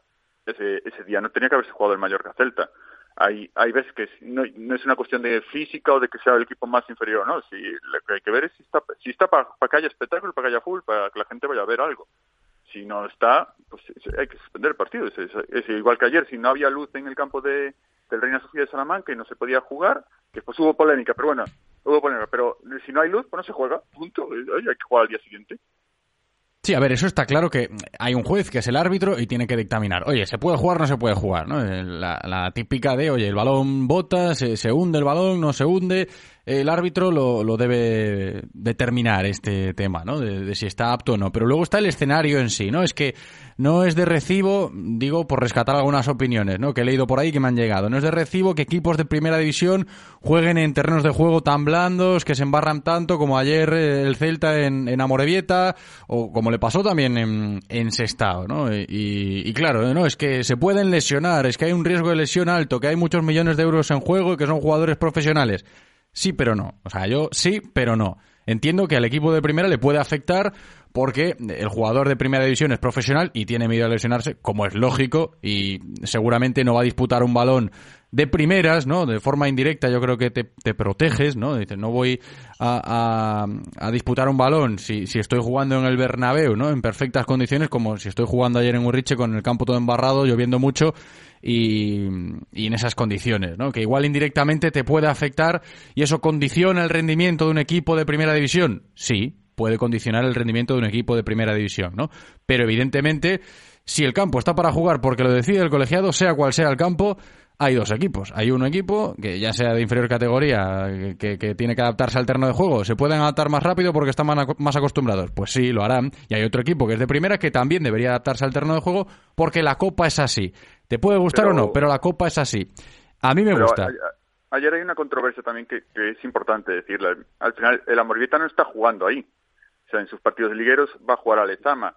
Porque este campo para, para jugar en segunda división no vale y, sin embargo, para Copa del Rey sí. Eh, quiero decir, con el campo de Estado, pues oye, es lo que hay. Punto. Se está jugando sus partidos, eh, es su campo y no, no hay más. Este campo para jugar los partidos de segunda división no vale y, sin embargo, para la Copa del Rey sí. O sea, ¿por qué sí en uno sí y en uno no? ¿Y eso qué provoca? Que, a lo mejor este campo de ayer no esté cuidado todo lo que debería estar cuidado porque no juegan ahí habitualmente. No, claro, O al claro. contrario, o al contrario, como no juegan ahí, está un sobreexceso de otros equipos que lo están utilizando y con lo cual está un poco está en sobreexceso de uso, que, que- que eso también pasa a veces en, en estos campos. Pasaba un poquito en, en Barreiro, por ejemplo, si os acordáis. Como tenía tanto uso por el Gran Peña, por el Celta B, etcétera, etcétera, estaba en, en malas condiciones. Entonces, eso también eleva un poco la controversia que no la había habido el día de ese estado, por ejemplo. Sí, eso es cierto. Ev- Evidentemente eso condiciona, pero hay un- unas pautas claras que se, se ponen encima de la mesa y creo que se resuelve rápido ese tema. La Liga de Fútbol Profesional tiene unos requisitos de instalaciones, porque hay unos horarios y a veces te puede tocar jugar de noche y tienes que meter a, a X gente en tu estadio y tienes que tener una sala de prensa, etcétera, etcétera. Eh, la Copa del Rey es más flexible en ese sentido porque puedes jugar partidos a, unas horas donde la iluminación no es necesaria, puedes montar una sala de prensa un poco más improvisada porque como entran muchos equipos de primera federación, de segunda federación, que no tienen esas instalaciones, es más flexible. Entonces la Morevieta pues dijo, me aferro a ese reglamento más flexible y juego mis cartas y, jugamos en, en Urriche. Así, así se resuelve ese tema, ¿no? En, en Lezama juegan porque la liga eh, fin de semana tras fin de semana mm, es con esto y oye, si te meten un partido a las 9 de la noche en segunda división, Liga Hypermotion, te lo pueden meter, tu campo tiene que tener una iluminación necesaria, etcétera, etcétera. Por eso juegan en Lezama. En la Copa, como es más flexible ese reglamento de instalaciones, pues ahí hay equipos que juegan sus bazas como ayer en la Morevieta. Pero independientemente de esto, Gaby, voy contigo, ya cerramos. El debate está más en si hay que darle una vuelta a este formato de copa porque hay equipos de primera que sufren en terrenos de juego como el de la Morevieta y, puede haber lesiones de jugadores de primera división o si esto está bien. Para mí está bien. ¿eh? Si hay un equipo de primera que no quiere competir al 100% porque tiene medio de lesionarse, pues lo siento, mala suerte, no compitas al 100% y, y tira la copa, ¿no? Hablando coloquialmente. Pero si eres capaz de adaptarse, pues eh, te quedan partidos no vistosos, como decía Kevin, que decía, a para el espectador no es muy vistoso, pero es el fútbol que hemos jugado todos, que se sigue jugando en muchos terrenos de juego y que se aleja mucho de esa burbuja elitista en la que nos movemos ahora, ¿no? Viendo el fútbol de primera división. Hay jugadores que lo agradecen, ¿eh? que, que le, genera esa nostalgia. Otros, lo vimos ayer en la primera parte, eh, le cuesta más entrar, ¿no? Le cuesta más entrar en esa dinámica de barro, de lluvia, Pero bueno, a mí es una esencia que me gusta, ¿eh? de, de la Copa del Rey. Y claro, si tu equipo pasa de ronda, lo interpretas de, de mejor manera. Yo supongo que si el Celta llega a perder ayer, habría reflexiones aquí como de es una vergüenza, el campo, etcétera, etcétera. Eh, Gaby, por dejar el tema. No, a ver, yo coincido contigo, José. Es que nos olvidamos que, que no hace tantos años en Primera División había muchos campos que, que se embarraban, ¿no? Al final, es cierto que con, con, el paso de los años, como en todo, ¿no? Se, se mejora las posibilidades de, de, de los clubes de poder mantener ahora el campo en perfectas condiciones son otras, pero eh, precisamente, ¿no? Si, si, tiene algo eh, que mola eh, en, en, la Copa es que se puedan enfrentar equipos de categorías no profesionales con, con, con equipos de élite, ¿no? Y eso Claro. no lo podemos cambiar. Al final, tú no puedes exigir que los equipos de primera ref o segunda ref eh, no, no puedes exigir lo mismo que a los equipos de, de primera división, ¿no? Con lo cual, yo creo que ahí eh, son los equipos de primera división los, los que se tienen que adaptar. Y al final yo sigo pensando lo mismo, ¿no? Que el jugador que es bueno eh, juega en cualquier campo y, y, el riesgo de lesión lo tienen todos. Y, y, para mí es lo que decía antes, es que seguramente el, jugador de primera división tenga mejor para, preparación, ¿no? Seguramente tenga menos riesgo de, lesionarse que cualquier otro jugador. Y decíais que no era vistoso, yo, yo lo agradezco, ¿no? Para mí sí que me, me gusta también eh, ese tipo de espectáculo, ¿no? Repito, para mí es, es, es la esencia de la Copa y, y, creo que es algo bueno. Incluso iría algo más, ¿no? Eh, este fútbol o este tipo de partidos como el de ayer, que son de, de, duelos, yo creo que incluso le viene bien al Celta, porque yo creo que si en, si en algo tiene problemas el Celta este año, precisamente es en, en, los duelos, ¿no? Y sí que, bueno, que venga un partido de Copa contra un rival inferior que le exija, ¿no? Ese, ese fútbol de duelos, yo creo que incluso le, le vino bien para poder mejorar en, en ese sentido. A ver, hoy estamos hablando del Celta, de este debate, de los campos embarrados y demás, sabiendo que el Celta se ha clasificado. Pero hay un pero importante. Al descanso, yo creo que un alto porcentaje de celtistas estaba ya como de, de, de, malas, ¿no? Eh, cruzado de brazos, diciendo otra vez, vaya chasco la copa, porque claro, la primera parte de ayer, independientemente del campo, del barro, tela la primera parte de ayer, David. Sí, a ver, la primera parte, la primera parte es, sobre todo, vimos un Celta parecido al de al del otro día, el anteriormente en estado, que marca el primer gol y, se estea, y se deja ir, y se deja dominar, eh, esperando pillar al contrario en la contra, y, y, y en a punto estuvo de darnos un susto, eh, que, que, que, arreglamos rápidamente con, con un penalti así asá, pero pero ayer no, ayer el susto fue completo y nos fuimos al descanso pensando que, que otra vez en, en esta tercera ronda íbamos a, a quedar apagados. Eh, por suerte el equipo reaccionó bien, eh, marcó pronto, eh, se fue por el partido y, y, al contrario que hizo la primera parte, con el 2-2 quiso más, con el 2-3 quiso más y, el 2-4 hizo justicia porque ya había ya antes el Celta había mandado dos balones al palo con, con Miguel y con Dubicas. O creo que que ahí sí que estuvo bien, incluso una decisión que, que, en principio en el descanso muchos criticaron, que fue no hacer ningún cambio, que todos decían no, no parece que no vamos, y, y al revés, el equipo mantuvo a los 11 titulares eh, que salieron con ganas de demostrar y, y, demostraron, que fue lo importante. Entonces yo creo que, que es un, espaldarazo para pa, pa, pa, la plantilla ver que, puede, que pudo afrontar y, y, sacar adelante ese partido. Sí, ahí muy bien, ¿eh? la reacción incluso sin cambios ¿eh? del equipo en la segunda parte eh, es digna de valorar y, y, tiene mucho mérito que el Celta se haya clasificado después de la mala primera parte que firmó ante la Morevieta y tal y como estaba jugando el conjunto vasco, apretándole más, jugando sus bazas en ese terreno de juego, pues viene el Celta reponiéndose, hay que decirlo. Y estaréis conmigo que hoy hay que hablar con, con un nombre propio encima de la mesa. Hoy hay que hablar de Miguel Rodríguez, ¿no, Gaby? Sí, a ver, sin duda, ¿no? Yo creo que todos eh, teníamos muchas dudas con, con, Miguel, ¿no? Cuando un jugador eh, no participa, pues bueno, no, tampoco creo que sea solo capricho del, del entrenador y seguramente, pues bueno, podíamos pensar que, que, no estuviera a su mejor nivel o que quizás esa progresión que, que veíamos en él se pudiera haber estancado. Yo era los de, de, los que pensaba, ¿no? Que tenía que salir en este mercado sí o sí, pero bueno, al final estos, este tipo de partidos eh, también valen para, para que los chicos, en este caso Miguel, pues puedan, puedan dar un golpe sobre la mesa y, y decir que está ahí, ¿no? Yo creo que se vio que el, el, nivel que tiene en un campo que yo creo que no le favorecía para, para sus condiciones, pero como decía antes, ¿no? Cuando, cuando un jugador es bueno, juega en cualquier campo y, y demuestra el nivel que tiene en cualquier campo. Ahora hay que, hay que, hay que valorar, ¿no? Yo creo que lo decía ayer Benítez, eh, queda eh, bastante tiempo aún de mercado y, la verdad es que Eh, yo lo que quiero es que Miguel juegue, ¿no? Y si no va a tener la posibilidad de, de jugar aquí, yo creo que se vio perfectamente ayer, ¿no? Que, que está capacitado como para, para poder jugar, jugar en cualquier otro equipo, ya sea en segunda división, en, si puede salir fuera de España, pero yo creo que ahora mismo lo que necesita Miguel es son minutos y jugar, y si aquí no los va a tener, pues tiene que seguir creciendo porque yo de lo que no tengo dudas que en el futuro pues, puede ser un jugador muy, muy, muy importante para nosotros. Eh, claro que es importante, Miguel, después de lo de ayer, ¿no? En las conversaciones de hoy, hablando del Celta, aparece el nombre de Miguel Rodríguez porque, lo vuelvo a decir, para mí ayer Miguel tira del carro, sabe interpretar bien el partido y contagia de, su energía a sus compañeros. Yo creo que un un poco espoleados eh, por el empuje de Miguel.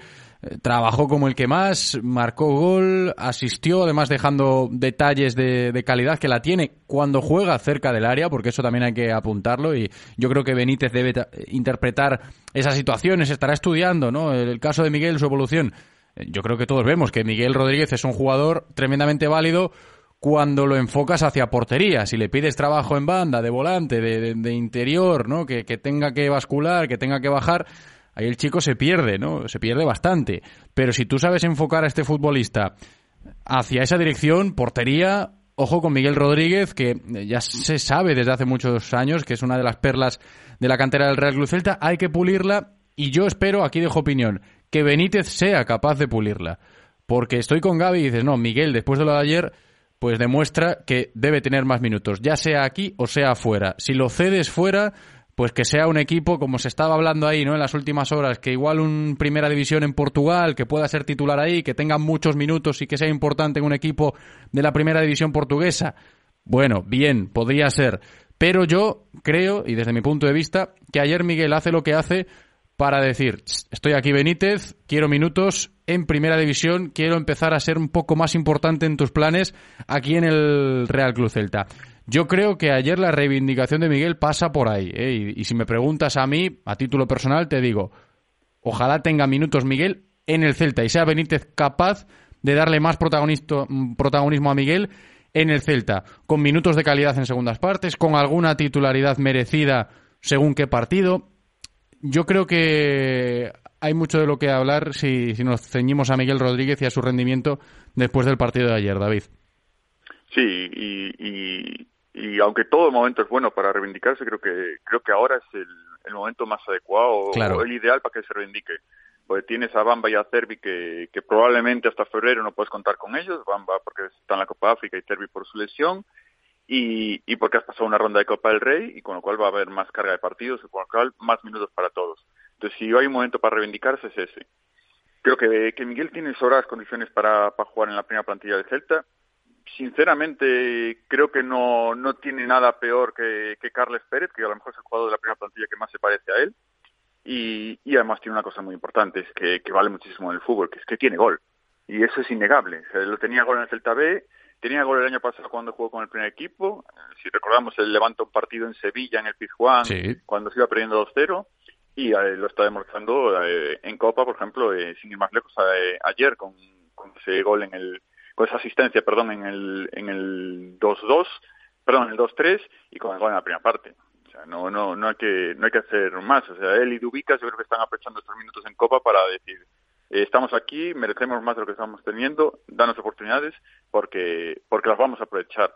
Y al final una plantilla de primera división está bien que tire sus 11 jugadores titulares, que lo son, que seguramente lo son porque son los mejores, pero con 11 no, no llegas muy lejos. Necesitas una plantilla siempre de 15, 16, 17 jugadores que utilices mucho y, y que te permitan dar, dar minutos de calidad y, y tener oportunidades cuando ocurren pues eh, eh, con eh, desgracias como están ocurriendo ahora en defensa y en, y en la banda izquierda, donde te has quedado sin los dos jugadores de banda, y en defensa, donde ahora te has quedado sin, sin tres jugadores defensivos por, por lesión eh, eh, coincidiendo a la vez. Entonces tienes que tener estos jugadores enchufados para cuando o llegan esto o cuando hay un bajón de rendimiento, sacarlos adelante y que tengan su oportunidad. Es que lo que dice David ahí, Gaby, es clave. Si hablamos de Miguel Rodríguez hoy, no solo lo de ayer, ¿no? Que fue el mejor del partido y que quizás gracias a Miguel y a su empuje el Celta pues eh, siguió vivo en el encuentro, ¿no? Y gracias a sus actuaciones pues llegaron los goles. No solo por eso, por la reivindicación a efectos de rendimiento, de decirle a Benítez, estoy aquí, ¿no? Eh, Quiero, quiero tener más minutos en el Celta. sino por la situación de la plantilla. Claro, es que lo apuntaba David y hay que tenerlo en cuenta. Bamba no está, está un mes fuera por la Copa África. Cervi se ha lesionado, tres semanas de baja. Te falta gente de banda y, no vamos sobrados en ese sentido, ¿no? En la plantilla del Real Club Celta, porque Carlas Pérez está como está, no, no está fino, no, no está ofreciendo su mejor versión.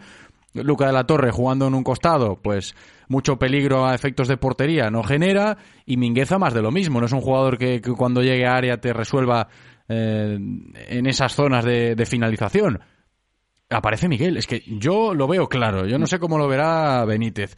Y el tema de los partidos también esa es otra, porque tiene las bajas en, en esas posiciones y a mayores tienes que sumarle que te has clasificado, bueno, lo que apuntaba y David, ahora en enero vienen muchos partidos, octavos de copa, muchos de liga y Miguel hizo ayer algo muy importante para tenerlo en cuenta, Gaby.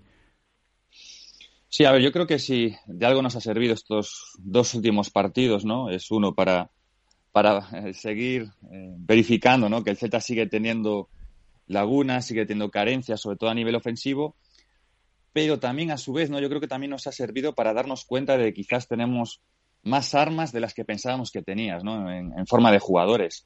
El, otro día aparece Williot, ¿no? Pues lo, lo, hablamos siempre, es un chico que, bueno, que, que seguramente es criticado por, por esa expresividad o esa, ese comportamiento que tiene a nivel corporal, a nivel visual, ¿no? Que no, que no le ayuda nada, pero es un jugador eh, que tiene una, capacidad tremenda a nivel ofensivo, es fuerte, rápido, y que te puede dar muchas cosas, ¿no? Dubicas, lo, lo, seguimos diciendo, yo creo que es un jugador que tiene un potencial tremendo, que tiene gol, y ayer aparece Miguel, ¿no? Que es que sabemos que, que bueno, que es un chico con, con, un talento, con un potencial tremendo, con, con, una potencia tremenda, que tiene calidad, algo de lo que no, nos hace falta en, en, la plantilla, y que los teníamos ahí, que seguramente pensábamos que eran jugadores que, que no daban nivel para, para, jugar en el equipo, y, estas dos últimas semanas yo creo que todos estamos cambiando un poco la, la opinión, ¿no? Y, bueno, en el caso de Miguel, pues más siendo un chico de la casa, que lo conocemos desde tantos años, que hemos visto su progresión, igual que el caso el otro día de, de Hugo Álvarez, ¿no? De, de, tantos chicos de la cantera,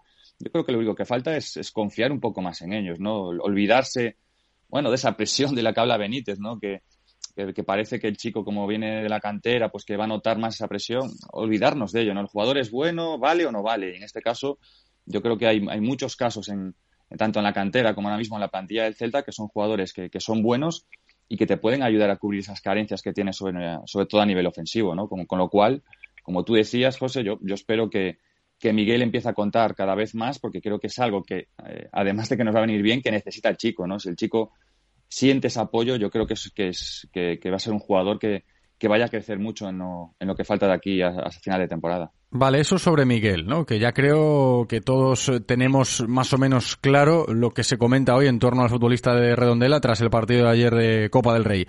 Otro nombre, creo que también hoy debemos hablar de Tasos Dubicas, máximo goleador de la Copa del Rey con cuatro tantos. Ahí está el griego que con dos ratitos pues ya lleva unos goles bastante importantes en su casillero. Hasta siete tantos ya ubicas esta temporada y sabemos que Benítez no le está dando mucha bola ¿eh? al atacante griego, David. Para mí otro de, de, los futbolistas del Celta a destacar después de lo de ayer y sobre todo de cara a próximos partidos.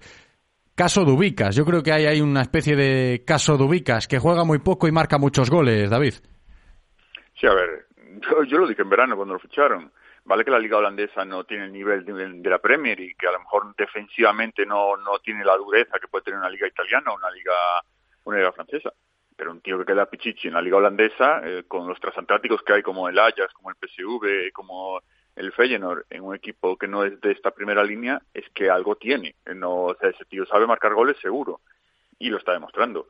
¿Que necesita más minutos? Pues seguro que sí, pero es, es, es complicado, es complicado, porque no vas a sacar a aspas, lógicamente, y Larsen también está haciendo muy buena temporada y, y se está, lo hemos comentado en las tertulias, está en ritmo de ponerse a final de temporada en 14, 15 goles, que son números extraordinarios para un delantero de un equipo de, de, mitad de tabla como es el Celta.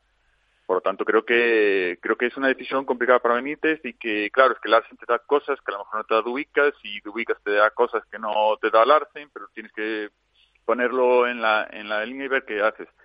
Creo que, que también él tiene que adaptarse a su primer año en España, que, tiene que tiene su complicación, y lo vimos el año pasado en Larsen, Pero con todo esto, y que lo reconozco y que tal, creo que la Copa, como hablamos con Miguel, es el, un torneo perfecto para, para que tenga minutos, para que en la siguiente ronda vuelva a ser eh, seguramente titular y para que con eso se reivindique.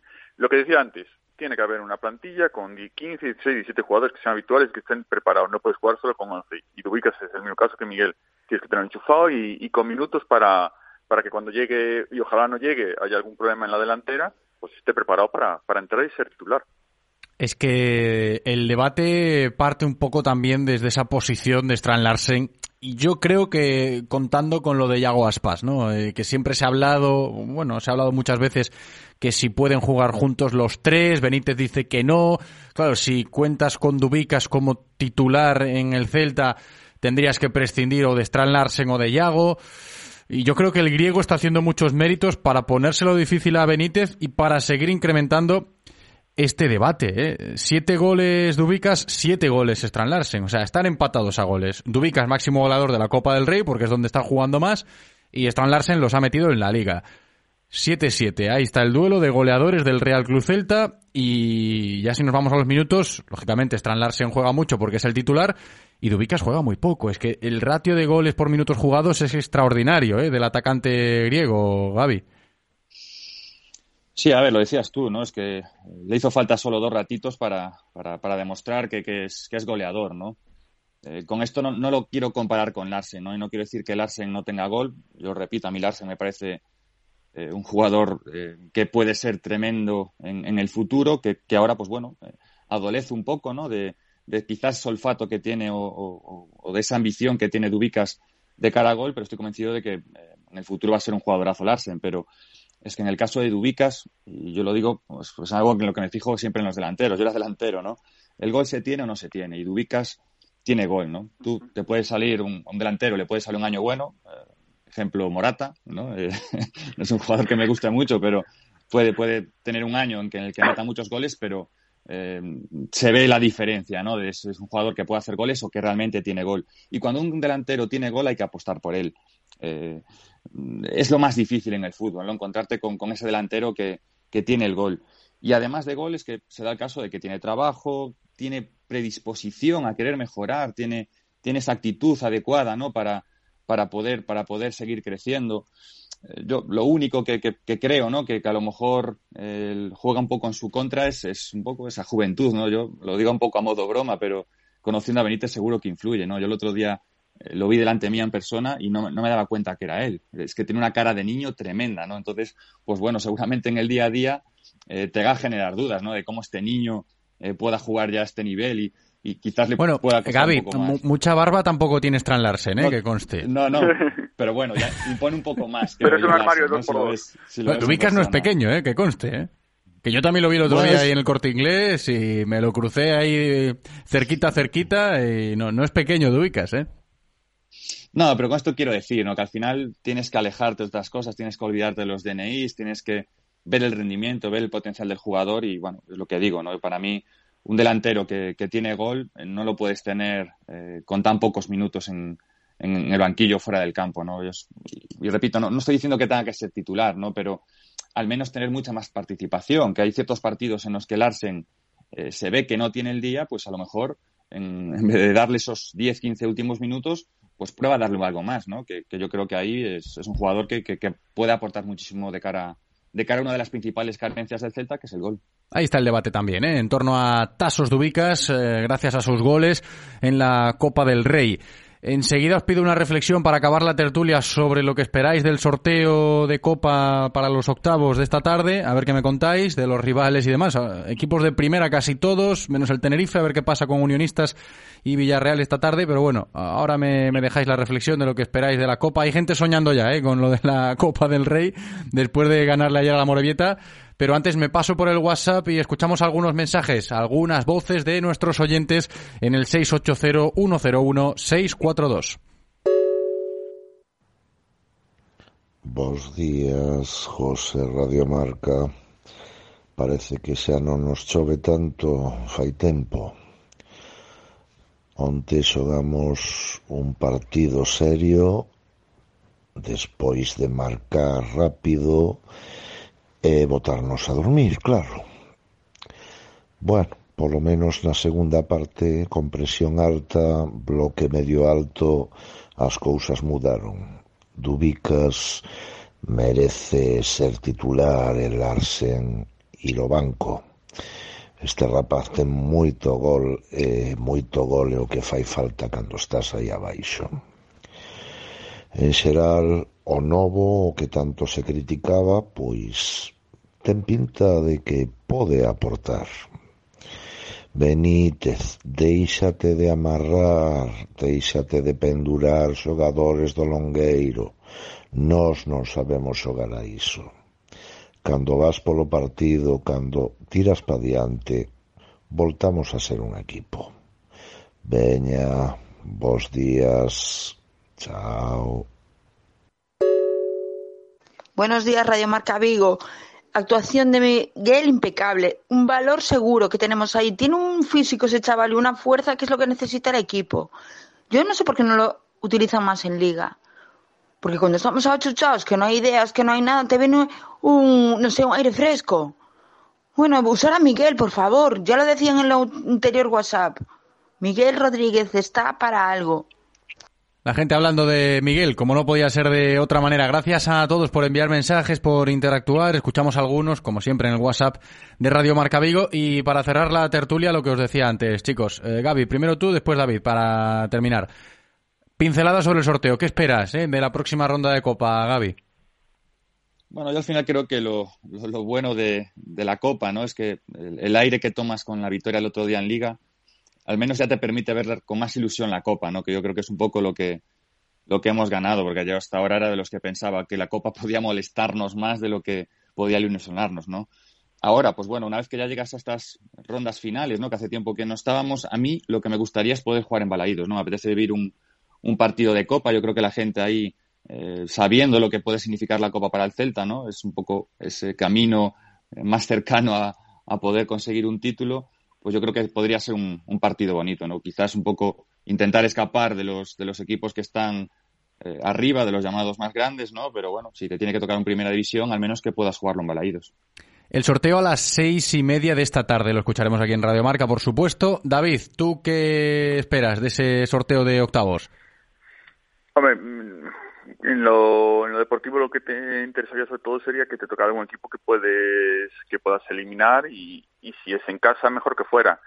Eh, no sé pensando así fríamente pues a lo mejor un no sé a lo mejor me, me tiro pero un Sevilla que está en, en, horas muy bajas a lo mejor la Copa le molesta un Mallorca una algo así en, en casa que te pueda te pueda ser fácil y plantarte en cuartos y entonces ya te ves a tres partidos de la final y a lo mejor ya ya haces el esfuerzo porque supongo que si pasa unionistas, me, entre Madrid y Barça se, se comerán a esos dos equipos, entonces ya eh, te quedarán pocos equipos grandes que a lo mejor si no, si buscas una cosa ya grande, pues por lo menos alguien, alguien que te dé un buen, un, un buen espectáculo y si va a ir mejor, mejor. Evitar pues un partido fuera de casa con algún equipo fuerte. Estoy pensando en Athletic Club, estoy pensando en Atlético Madrid, Real Sociedad o, Villarreal si es que pasa, equipos que a lo mejor en su casa se nos, se nos va a hacer muy complicados y, y sería una auténtica probaza lograr eh, pasar. Eso, intentar eso, eh, ojalá que, que, sea como, como decía al principio, algo que en casa que te sea facilito y plantarte en cuartos a partido único, te ves ya que solo faltan tres partidos para la final y entonces ahí sí que ya puedes dar, eh, puedes eh, irte ya a morder para, intentar dar la, la hombrada. Me gusta esa mentalidad, ¿eh? David Penela soñando poco a poco, paso a paso con lo de la Copa del Rey. A ver qué nos depara el sorteo de octavos. Ahí estará la bola del Celta esta tarde a las seis y media. Dejamos aquí la tertulia. Chicos, muchas gracias. Como siempre, Gaby Couñago, un abrazo grande. Gaby, hasta la próxima. Nada, un placer como siempre. Un abrazo. Y también gracias a David Penela. Un abrazo, David. Hasta la próxima. Un abrazo a todos. Radio Marca, el deporte es nuestro. Radio Marca. Si te gusta el golf, te invitamos a escuchar nuestro espacio dedicado a este maravilloso deporte en directo Marca Vigo. Una vez al mes os acercamos toda la actualidad del golf de Galicia gracias a la Federación Gallega. Hablamos con los mejores jugadores, analizamos los mejores torneos y valoramos las actividades que se ofrecen en los campos de golf de nuestra comunidad. Disfruta del golf en Radio Marca Vigo de la mano de la Federación Gallega de Golf. Renault. Volvamos a hablar del motor con el nuevo Renault Austral e-Tech Full Hybrid. fabricado en España, con 200 caballos de potencia, hasta 130 kilómetros por hora en modo 100% eléctrico y hasta un 80% de conducción eléctrica en ciudad. Probablemente el motor más eficiente de su categoría. Te esperamos en Talleres Rodosa, tu concesionario Renault y Dacia en Vigo, Nigrán, Cangas, Ponteareas y Ourense. En Radio Marca Vigo os escuchamos. Vosotros hacéis la radio con nosotros. Participa llamando al 986 43 68 38 o 986 43 66 93.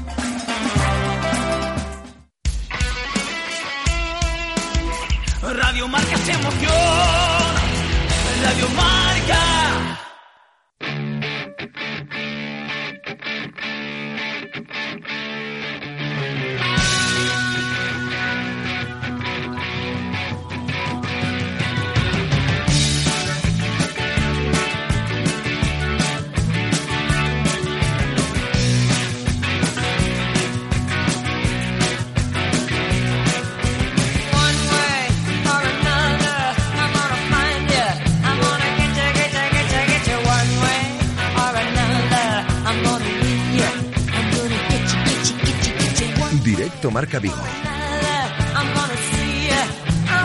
You, meet you. José Ribeiro.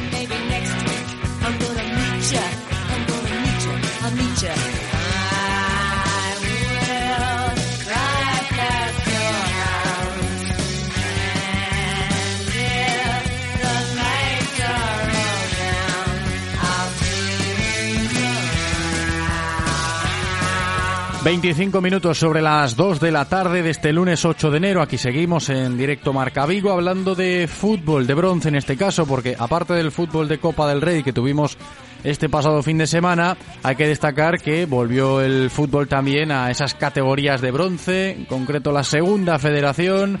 Vamos a hablar ahora de esta categoría porque enseguida voy a saludar al entrenador del Corucho, a David de Dios, y además vamos a hablar con David de Dios en un tono alegre, en un tono cordial, en un tono de seguramente ilusión por lo que viene, básicamente porque ha empezado este año 2024 el Corucho volviendo a la competición doméstica como lo había dejado en 2023, con victoria ayer fuera de casa ante la gimnástica Torrelavega, 1-3, gran victoria, mucha solvencia, eh, mucha garantía la que está ofreciendo el Corucho en este tramo de la temporada y el dato es muy bueno, eh, cuatro triunfos consecutivos que sitúan al conjunto verde del Campo Dobao pues a un puntito de los puestos de promoción de ascenso. Ahí está, octavo con 26 puntos, 27 tiene el Angreo, 27 Guijuelo, 27 el Compos, 27 el Rayo Cantabria, estos dos últimos ya dentro de esa zona verde de promoción de ascenso a lo que sería Primera Federación.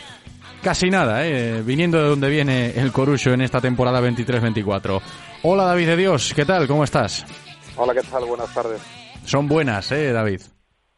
Sí, muy buenas. Eh, pues de donde veníamos, como, como bien lo dices tú, en la, en la temporada anterior, o en la primera vuelta más bien, eh, pues acabar la primera vuelta ahora con 26 puntos y, y volver a empezar después del parón con una victoria, pues mejor no se, no se puede, no se puede dar. Porque ah, el Coruso ya se había ido con buena cara a las fiestas. ¿eh? Recuerdo eh, los balances que hacíamos eh, en las últimas semanas de, dos- de 2023 pensando en lo bueno que era haberse ido así, ¿no? Con triunfos en el bolsillo a, a disfrutar de las fiestas navideñas y, y esto pues refuerza todavía más ese argumento, ¿no? Las fiestas bien, seguro, David. Y ahora mucho más tranquilos estamos. No, las fiestas muy bien, sobre todo, pues eso, te vas con 23 puntos eh, y te entra la duda, pues bueno, de que el parón quizás te venga, no te viene en el mejor momento, porque venías con, con tres victorias seguidas y cuando tú has pues lanzado, en este caso, cualquier parón, pues en principio no, no, no, no, te apetece, no es no es cómodo, pero pero la vuelta, pues la verdad que los jugadores han dado han dado un gran nivel, hemos conseguido los tres puntos y parece que no nos, no nos hemos olvidado de lo que de lo que veníamos haciendo. Es que fíjate que ahora ya, claro, al término de la primera vuelta de la competición, ya has jugado contra todos los equipos de la categoría. Recuerdo lo que decíamos antes de empezar esta temporada, ¿no? Cuando eh, te pones al frente del Corucho, David, e incluso en este programa, ¿no? Eh, a finales del verano llegamos a hablar contigo de, oye, a ver qué esperas de la segunda federación, que si tienes alguna referencia, con qué te vas a encontrar, este reto importante para ti. Ya has jugado contra todos los equipos. y, y has eh, pasado seguramente por todos los estados de ánimo que pueda pasar un entrenador, ¿no? Frustración, tranquilidad, paciencia, incluso estar ahí en el alambre, ¿qué va a pasar conmigo? ¿Me van a echar? ¿No me van a echar? ¿Qué va a decir el presidente? ¿Por qué no ganamos partidos?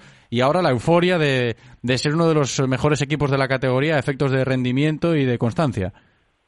Sí, hemos pasado por, por todos los estados. Eh, bien es cierto que al final, en esta categoría, al ser tan igualada, ese, ese momento de tranquilidad, pues no lo tienes. La verdad que no lo tienes porque al final miras para un lado, miras para otro y ganas dos, pierdes dos, eh, te metes arriba, te metes abajo. Entonces quizás hasta, hasta el final ese momento de tranquilidad eh, no lo tienes, pero por el contrario, pues ahora te ves con la ilusión de, de estar más cerca de arriba que abajo.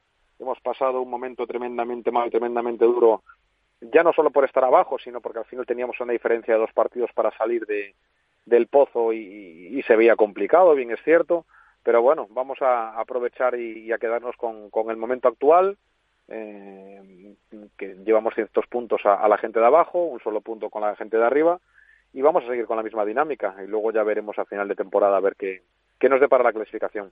Es que la clasificación ahora se puede ver.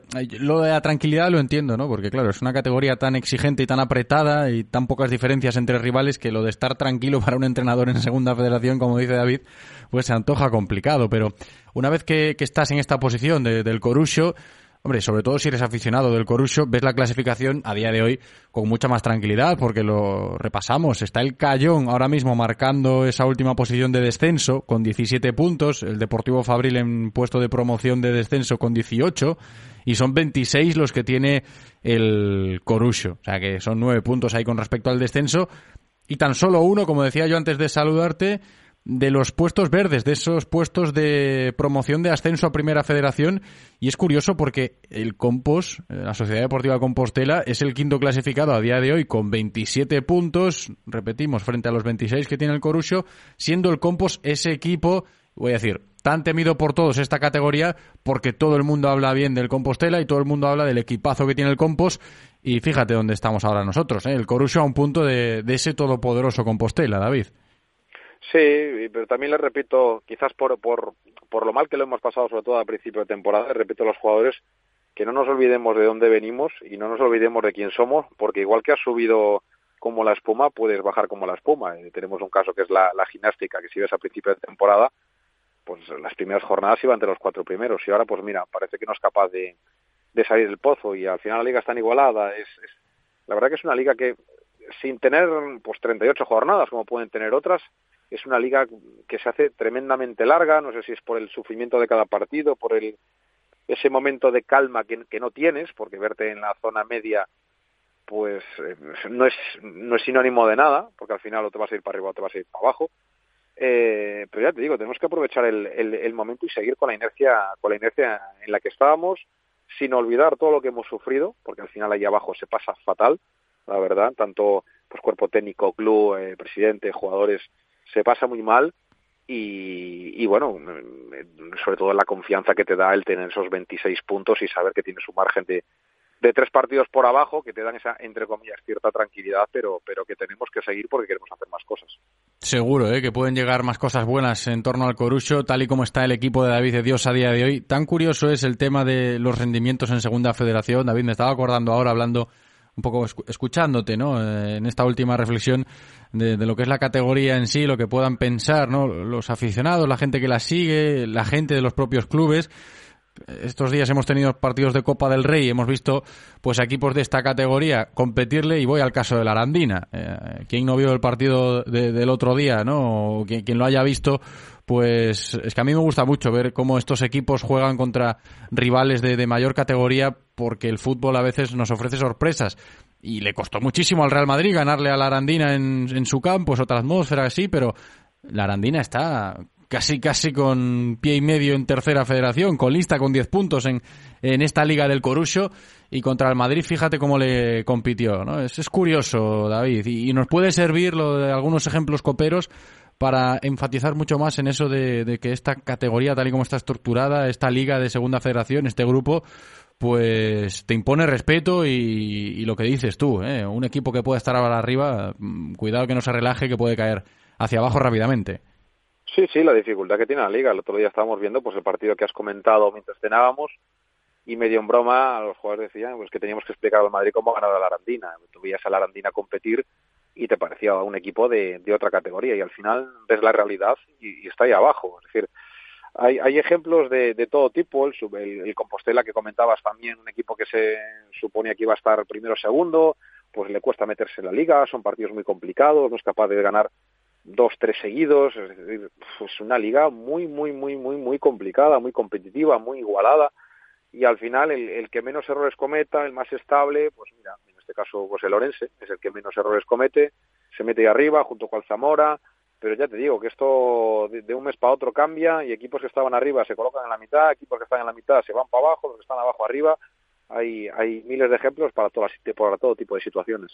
Sin duda, ¿eh? Y lo último que queremos destacar hoy, David, hablando contigo, es el rendimiento, digamos, parejo del Corucho, ya completada la primera vuelta, en casa y fuera. Se han igualado esas fuerzas, ¿no? Que ya como que hasta nos da un poco igual jugar en el campo de Ovao, que se me entienda, ¿eh? O jugar fuera, Sí. porque, porque se cumple también como visitante. Y además el próximo partido vuelve a ser fuera de casa.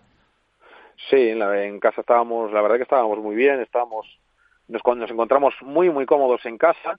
eh, y sí que es cierto que fuera nos costaba muchísimo, esos, creo que eran cuatro, las cuatro primeras salidas fueron cuatro derrotas. Bueno, luego somos capaces de ganar en, Arandina y te, bueno, parece que, eso, que cuando ganas fuera, como que te has quitado un peso, como, bueno, como que te alivias un poco, sean por encima en casa, pues sumas puntos como sumamos, pues te empiezas a ver fuera del descenso, pues la situación ya se ve completamente diferente, pues ya no en casa que estabas cómodo, sino en situaciones incómodas que era sobre todo fuera de casa, pues te empiezas a, encontrar con mucha más confianza y, y el mejor ejemplo es, es el de ayer, ¿no? Que al final te, te meten el, el empate, te, empiezan a agobiar, pero tú tienes esa confianza, esa tranquilidad de pues de en dos contras matar el partido, cosa que antes no, no teníamos esa, esa capacidad para hacer daño al rival. Pues ahí está, la situación del Corucho analizada a la perfección por su entrenador, David de Dios, en el día de hoy. Supongo que deseando ya que llegue el próximo partido en esta emocionante segunda federación ante el filial del Real Valladolid. La próxima jornada, la 18 ya, será el primer partido de la segunda vuelta, el, el 14 de enero, Real Valladolid Promesas, Corucho. Pendientes estaremos, como no podía ser de otra manera. David, gracias por atendernos. Suerte en lo que viene. Un abrazo. Gracias a vosotros, un saludo. Radio Marca, el deporte es nuestro. Radio Marca.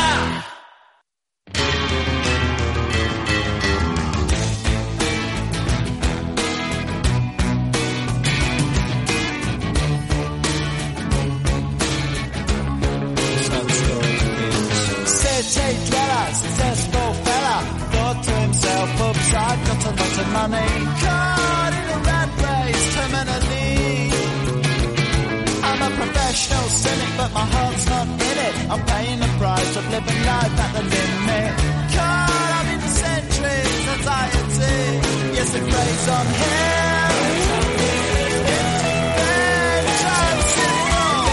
Vamos a cambiar de deporte para seguir dándole forma al directo Marca Vigo de hoy. Dejamos el fútbol y vamos a hablar de natación porque voy a saludar ahora a seguramente una de nuestras grandes promesas. ¿eh? Si hablamos de natación, sobre todo aquí en Vigo, tenemos buenos nadadores, pero ya desde hace unos cuantos años el nombre de Miguel Martínez cada vez se escribe con una letra más grande, ¿eh? porque va consiguiendo cosas muy importantes y va creciendo como nadador en su carrera deportiva y tenía yo ganas de hablar con Miguel aquí en el programa porque terminó el año pasado, el 2023, muy bien, compitiendo a muy alto nivel y consiguiendo marcas importantes y resultados importantes.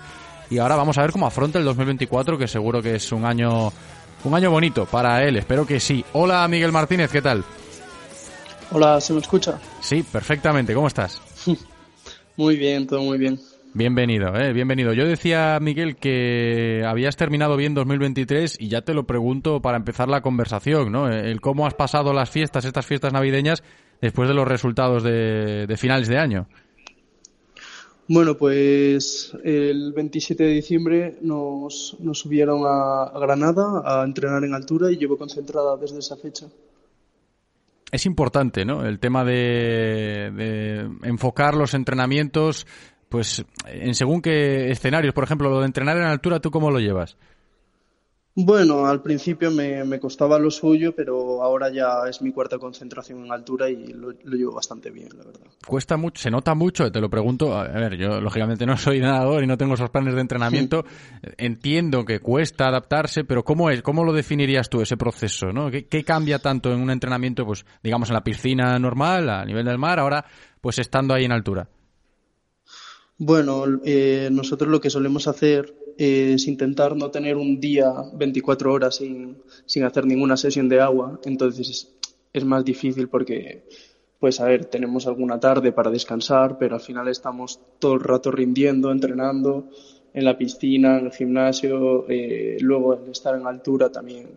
Las horas de, de sueño cuesta dormir, cuesta a nivel capacidad aeróbica los entrenos fatigan un poco más, entonces es solo acostumbrarse y cuando ya llevas una semana, semana y pico aquí ya arriba, ya los entrenos van más fluidos y mucho mejor. Pues bien, ahora hablamos un poco de lo que tienes por delante, cómo estás, bueno, cómo estás ahora concentrado en altura, si has pasado las fiestas, nos decías ahora, pero quiero eh, hablar, Miguel, y que nos cuentes cómo terminaste el año pasado, porque es digno de mención. Yo creo que los registros son importantes y ahí estaban los titulares, ¿no? Miguel Martínez sacó algunos de, aquella fecha, ¿no? En la, en la, última competición de 2023, a finales de mes. Miguel Martínez destroza un récord de España y hace sonar la campana en esa Copa de España de Clubes de Natación. Récord de España en piscina corta que llevaba 14 años, ¿eh? Sin romperse ese récord. Se te da bien lo de la mariposa, ¿eh? 200 metros mariposa, Miguel. Sí, bueno, a ver, eh, llevaba bastante tiempo ya con, con, con, el objetivo este de hacer récord de España. Para mí era una motivación y pues sé que el año pasado estuve por los pelos ahí, eh, me quedé a unas décimas, eh, había acabado, si no recuerdo mal, en 53.7 el año pasado y este año he conseguido rebajar mi marca y, y conseguir el récord de España, algo que me da mucha motivación y muchas ganas de seguir creciendo y pues es este un año muy importante y ahora pues más convencido que nunca que puedo conseguir el objetivo. Claro, fíjate ahí lo que dices, no más convencido que nunca, Miguel, y además teniendo en cuenta que seguramente ese último campeonato donde pulverizaste el récord de 200 metros mariposa, récord nacional, lo afrontabas con ese objetivo, como nos dices, voy a ver si soy capaz de, de, de batir ese récord, lo tenías entre ceja y ceja, y lo importante que es para afrontar próximas competiciones, ¿no? Esto, cuando estás nadando en tu cabeza, en tu ambición, seguramente influya mucho, ¿no? Esas referencias de lo que has conseguido en, competiciones pasadas. Sí, bueno, a ver, mmm, me enfoqué mucho en también el hecho de haber hecho el récord de España y ir tan enfocado en eh, quizás puedo lograrlo, era más bien para, para cómo iba a afrontar ahora estos ciclos de entrenamientos, porque ahora los ciclos de entrenamiento son muy importantes. Estamos a seis, siete, siete meses de, de, los trials, de la clasificación para las Olimpiadas, y, yo me la juego todo en junio. Entonces, considero que es algo que me ha, que me ha servido para ganar mucha confianza en mí y, y sobre todo para estar motivado en los entrenamientos, porque sé que estando motivado, pues doy un paso más. Claro, claro, no, la, motivación importantísimo. ¿eh? Además, un deporte así de, de, carácter individual, centrándote en tu rendimiento, en, en tu calle, nadando, brazada tras brazada, sí. cabeza abajo y, y, estar motivado para no perder el foco. Hay muchos focos en 2024 para ti, Miguel. Cuéntanos un poco tu hoja de ruta, cómo afrontas este año y sobre todo cómo lo defines. ¿Cuánto importante es 2024 para ti? Pues 2024 para mí es un sueño y, tengo un objetivo que es nadar en París este verano.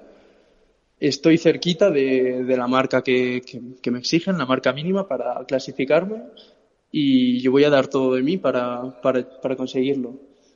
Eh, ahora, al, acabar la concentración en altura aquí en Granada, eh, marchamos a Ginebra, que es un trofeo internacional y después de este trofeo internacional tenemos el Open de primavera de verano de todos los años y, y, que será como una competición de referencia para ver dónde estoy. Y desde ahí pues tendremos alguna competición preparatoria pero pero con el punto de mira ya puesta en los trials de, de- de principios de junio para, para la clasificación olímpica. Va a ser ahí, ¿no? Quería apuntar esa fecha y que la gente también lo, lo valore. Principios del mes de junio, donde tenemos esos trials de clasificación para los Juegos Olímpicos y ahí nadar para conseguir una plaza, ¿no, Miguel? Sí. No sé si a golpe de 8 de enero eh, hay algún gusanillo por ahí o hay, hay ganas, quizás más de la cuenta, de que llegue ya junio para ese día o prefieres tomártelo con más calma. No, la verdad es que ahora estoy bastante tranquilo, todo bastante, bastante calmado y pues, pues eso, entrenando, eh, los entrenamientos están siendo bastante duros y pues enfocándome en el día a día y, y con ganas. que no falten nunca esas ganas porque es bonito el 2024 olímpico para un nadador relativamente joven. Ya te vas haciendo mayor, ya vas siendo más veterano, se te ve, has echado más cuerpo, ya nadas con, con más quizás personalidad. Yo me acuerdo, Miguel, cuando venías hace unos años aquí con Sergio, tu entrenador eh, en el náutico, venías aquí al estudio más timidillo, ¿no? Empezabas a despuntar en la natación gallega. Ha sido importante la evolución, ¿eh, Miguel? No sé qué recuerdos tienes tú de, de aquellos inicios cuando nadabas en la piscina del náutico a, a lo que tenemos ahora por delante, Miguel. Sí, sí, sí, es bonito también recordar en plan viejos tiempos y, y que he ido creciendo y mejorando y pues el camino que he recorrido para, para llegar a donde estoy ahora mismo y, y que todavía me queda y pues yo sigo peleando y, y luchando cada día. Hombre, eso, eso nunca lo pierdas, esa ambición, el, el seguir peleando cada día. ¿Sigues manteniendo el contacto con la gente del náutico, Miguel? Sí, claro, con, con mi grupo de mis antiguos compañeros, con Sergio también, por supuesto. Mis hermanos todavía siguen nadando. Ajá. eh, tengo, tengo todavía relación y, y claro que sí. Hombre, eso es bueno, ¿eh? que no se pierdan esas relaciones. Yo- lo de tus hermanas y la gente del náutico, que, que te tengan como referencia seguro. No sé cómo lo llevas, eso de ser referente, si hablamos de natación aquí en Vigo, ¿qué tal lo llevas, Miguel? Porque aquí, claro, cuando hablamos de natación a efectos competitivos y demás, seguramente el primer nombre que se nos pasa por la cabeza es el de Miguel Martínez. Bueno, no, no le doy mucha, muchas vueltas a- al tema, pero bueno, que para mí también es un orgullo. Disfruta mucho ¿eh? de lo que tienes ahora por delante. Nosotros aquí, ya sabes, en Radio Marca Vigo, te seguimos la pista y espero poder hablar dentro de unos meses otra vez contigo para conocer, que nos cuentes cómo avanza este año y cuando se vaya acer- acercando esa fecha de los trials de primero de, de junio, mm, calentando motores para esa clasificación olímpica, poder celebrarlo contigo si llega ese éxito. Miguel, gracias por atendernos, como siempre, un abrazo muy grande. Muchas gracias. Radio el deporte es nuestro. Radio Marca. África, América, Asia, islas exóticas. En Viajes Travel Makers te llevamos a donde tú quieras, vacaciones o luna de miel. Somos especialistas en experiencias únicas hechas a tu medida. Si ya estás pensando en tu próximo viaje, visítanos en Rúa Genaro Borrás 2 Vigo o llama al 986 91 30 51. Más información en travelmakers.es. Descubre el mundo con Viajes Travel Makers. ¿Buscas coche? En Pais Automoción te lo ponen fácil. La mejor compraventa de vehículos en Vigo y comarca la tienes en Pais Automoción. ¿Necesitas un coche para tus vacaciones, una furgo para tu trabajo o para una mudanza? En Pais Automoción disponemos de una flota de casi 50 vehículos en alquiler. Furgos y coches de todos los tamaños, incluidos vehículos de 9 plazas. Ah, y no se olvidan del servicio postventa. Pais Automoción pone a tu disposición el taller mecánico y de carrocería gestionado por Talleres CPR. Lunas, ruedas, todo el mantenimiento, mecánica general, diagnosis. Pais Automoción. Estamos en Vigo, Avenida da Florida 97 y también en Mos, Avenida de Sanguiñeda 147. Disfruta de todos los contenidos de Radio Marca Vigo a través de nuestra app Radio Marca Vigo para iOS y Android, en nuestra página web www.radiomarcavigo.com y ahora también desde nuestro podcast en Spotify. Escucha donde y cuando quieras Radio Marca Vigo, la radio del deporte vigués 98.3 FM. Radio Marca se emociona. Marca.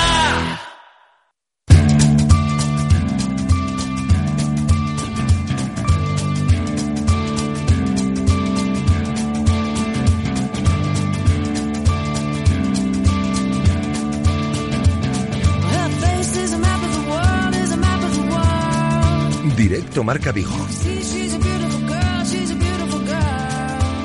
José Ribeiro.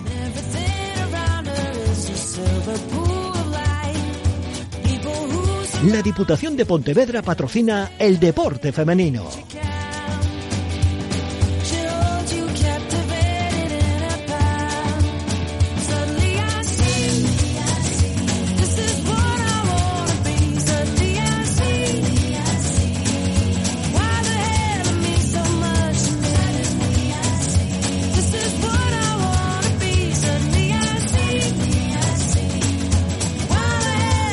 La Diputación de Pontevedra siempre está detrás ¿eh? del deporte femenino, eso que vaya por delante, tenedlo en cuenta, porque cada vez que se habla de deporte femenino aquí en Vigo y Comarca, la DIPU está detrás apoyando con infraestructuras y con dinero, que a fin de cuentas es lo que hace falta ¿eh? para sacar los clubes adelante. Por ejemplo, el Sárdoma de fútbol femenino. Vamos a hablar de uno de nuestros clubes de fútbol femenino aquí en Vigo y en la comarca. Sabéis que tenemos tres como referencias esta temporada, 23-24 en la categoría de tercera federación femenina. Tenemos al Mos, al Lóstrego y al Sárdoma. Tuvimos partidos este fin de semana después de las fiestas. El Día de Reyes, ¿eh? el sábado día 6 hubo partido en el campo de las Relfas, ahí en Sárdoma, y hubo triunfo, nueva victoria del Sárdoma, empieza ya a perfilarse como equipo importante de cara a la segunda parte de la temporada para pelear, por qué no decirlo, por el ascenso y por regresar a segunda federación, categoría de la cual descendieron el curso anterior. Estamos ya con una de las jugadoras del Sárdoma para hablar de la victoria ante el Friol y cómo está el equipo, que nos lo va a contar ella seguro de primera mano, mejor que nadie. Judith Gallardo. Hola Judith, ¿qué tal? Hola, muy buenas tardes. Muy buenas, bienvenida. Los Reyes nos dejaron una victoria bonita, ¿eh?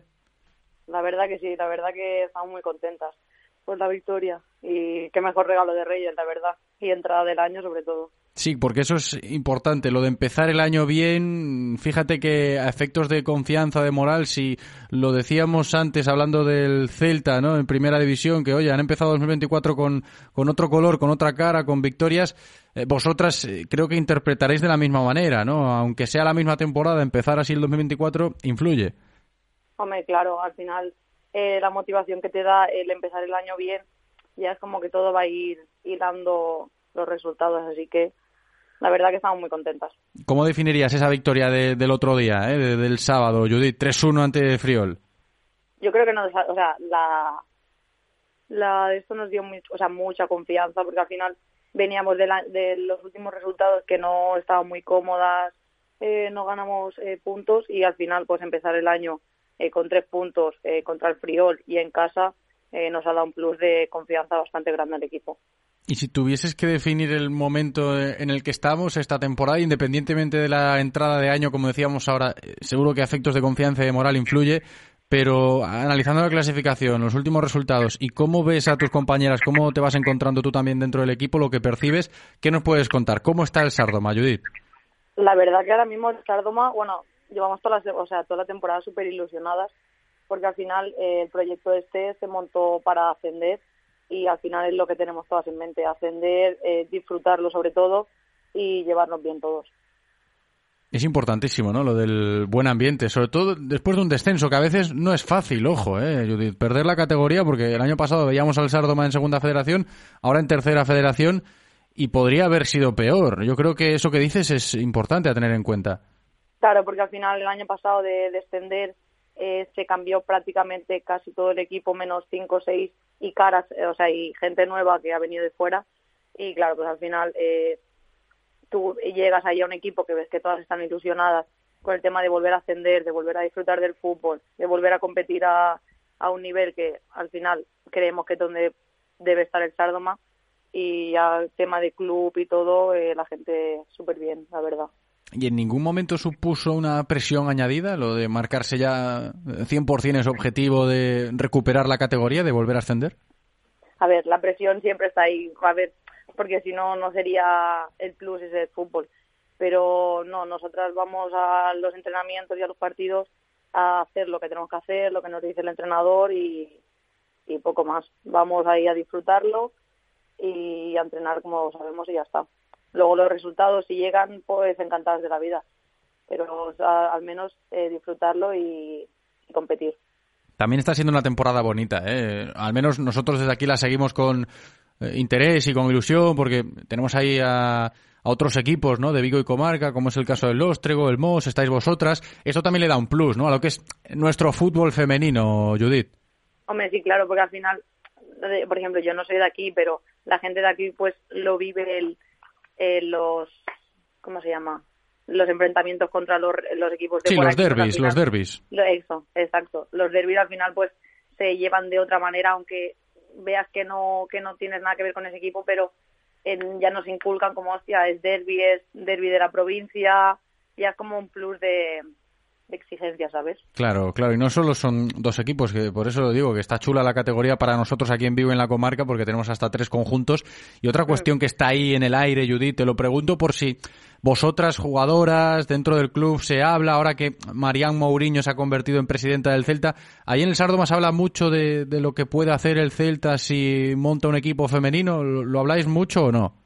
No, la verdad que no.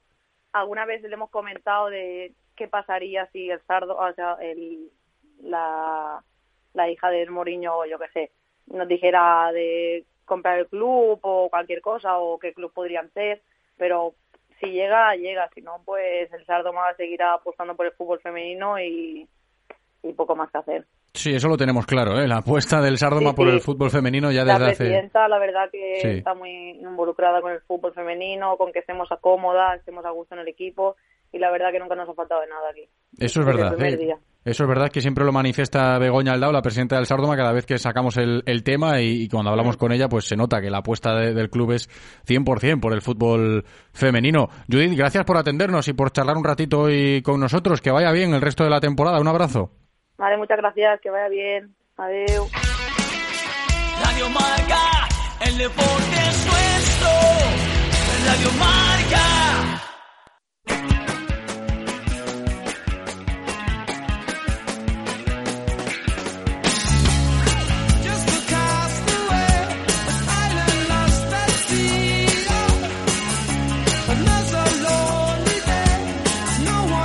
Bien, pues vamos a llegar al final del programa de hoy dándole unas pinceladas al Rally Dakar desde nuestra perspectiva, ¿eh? desde aquí, desde Vigo, ya sabéis que seguimos muy de cerca el Dakar porque tenemos a un piloto vigués participando. A mí me gusta mucho el Dakar, ya lo sabéis, yo lo sigo por hobby, por afición a los coches, a las carreras y sobre todo a esta que me parece un reto fascinante, nos deja imágenes muy bonitas y yo admiro mucho a los pilotos, ¿eh? a, todos, los- las motos, los quads, los buggies, los camiones, los coches, que es lo que más me gusta a mí. Oye, me parece fascinante lo que hacen estos pilotos por el desierto año tras año y estamos en el Dakar 2024 con ese interés que nos despierta, como os decía, nuestro piloto vigués, Ricardo Ramilo, que compite con su buggy en la categoría T4, ya lleva unos cuantos años compitiendo en el Dakar con alguna historia desafortunada, os acordaréis, ¿no? En su debut con el Dakar, aquel copiloto que lo dejó tirado, que se perdía, el copiloto que lo denuncia, luego muy mediático todo aquel ruido que se había generado en torno a Ricardo Ramilo. Luego tuvo más participaciones, pero nunca pudo terminar el Rally Dakar aún. Eh, ya completó este fin de semana, este pasado, las dos primeras etapas de esta carrera del Dakar 2024, no sin dificultades, ha sufrido bastante Ricardo Ramilo para completar estas dos primeras etapas de la carrera y nos envió la crónica para que podáis escuchar vosotros también cómo va afrontando el Vigués esta edición del Dakar 2024. Esto nos decía ayer por la tarde Ramilo al término de la segunda etapa. eh, aquí en Arabia eh, del Dakar. Pues nada, como ayer contento, pero todavía más porque ayer llegamos, hoy también llegamos en tiempo y sin ningún pinchazo y sin ningún incidente más que una correa que hemos roto a casi al final. Esto nos ha hecho perder tres minutos aproximadamente. Marc Solá, mi copiloto, la cambió muy rápido y, bueno, aprovecho que lo nombro para darle las gracias porque sin él no sería capaz de mantener un ritmo tan constante y tan bueno y tan seguro en las piedras, ¿no? Que hoy no pinchamos ninguna rueda. Creo que fuimos de los pocos que no pinchamos, ¿no? Eh, por, otro lado, pues también la sorpresa es que hoy Peter Hansel tiene su 50 victoria que iguala a Ari Vatanen. La diferencia de que Ari Vatanen las consiguió en coche y Peter Hansel en coche y en moto, ¿no? Buah, pues felicidades para Peter Hansel, también para Carlos Sainz, que está líder de la clasificación general, Y, cómo no, para el líder de nuestra categoría, que es Gerard Farrés, mi amigo Gerard, que está pues primero de la general y también ganó hoy la etapa, ¿no? Con lo que los pilotos españoles pues dominando aquí el cotarro. También recordar que está en carrera los dos gallegos de, bueno, tres gallegos en moto, Eduardo Iglesias, eh, Fran Gómez Payas y, y Javier y Javier Campos. Bueno, creo que están los tres en carrera todavía, por lo menos Javier Campos y Eduardo. Espero que también eh, Fran. Y, y bueno, pues con otros seguimos nuestra aventura de intentar terminar cada etapa y llegar al final. De momento, estas dos que fueron mortíferas, las terminamos, llegamos a tiempo y vamos a seguir así mañana, que es maratón.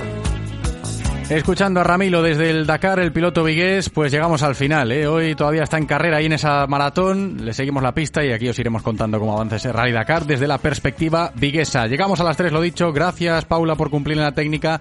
Gracias también a vosotros por escucharnos. Me despido. Hasta mañana. Chao.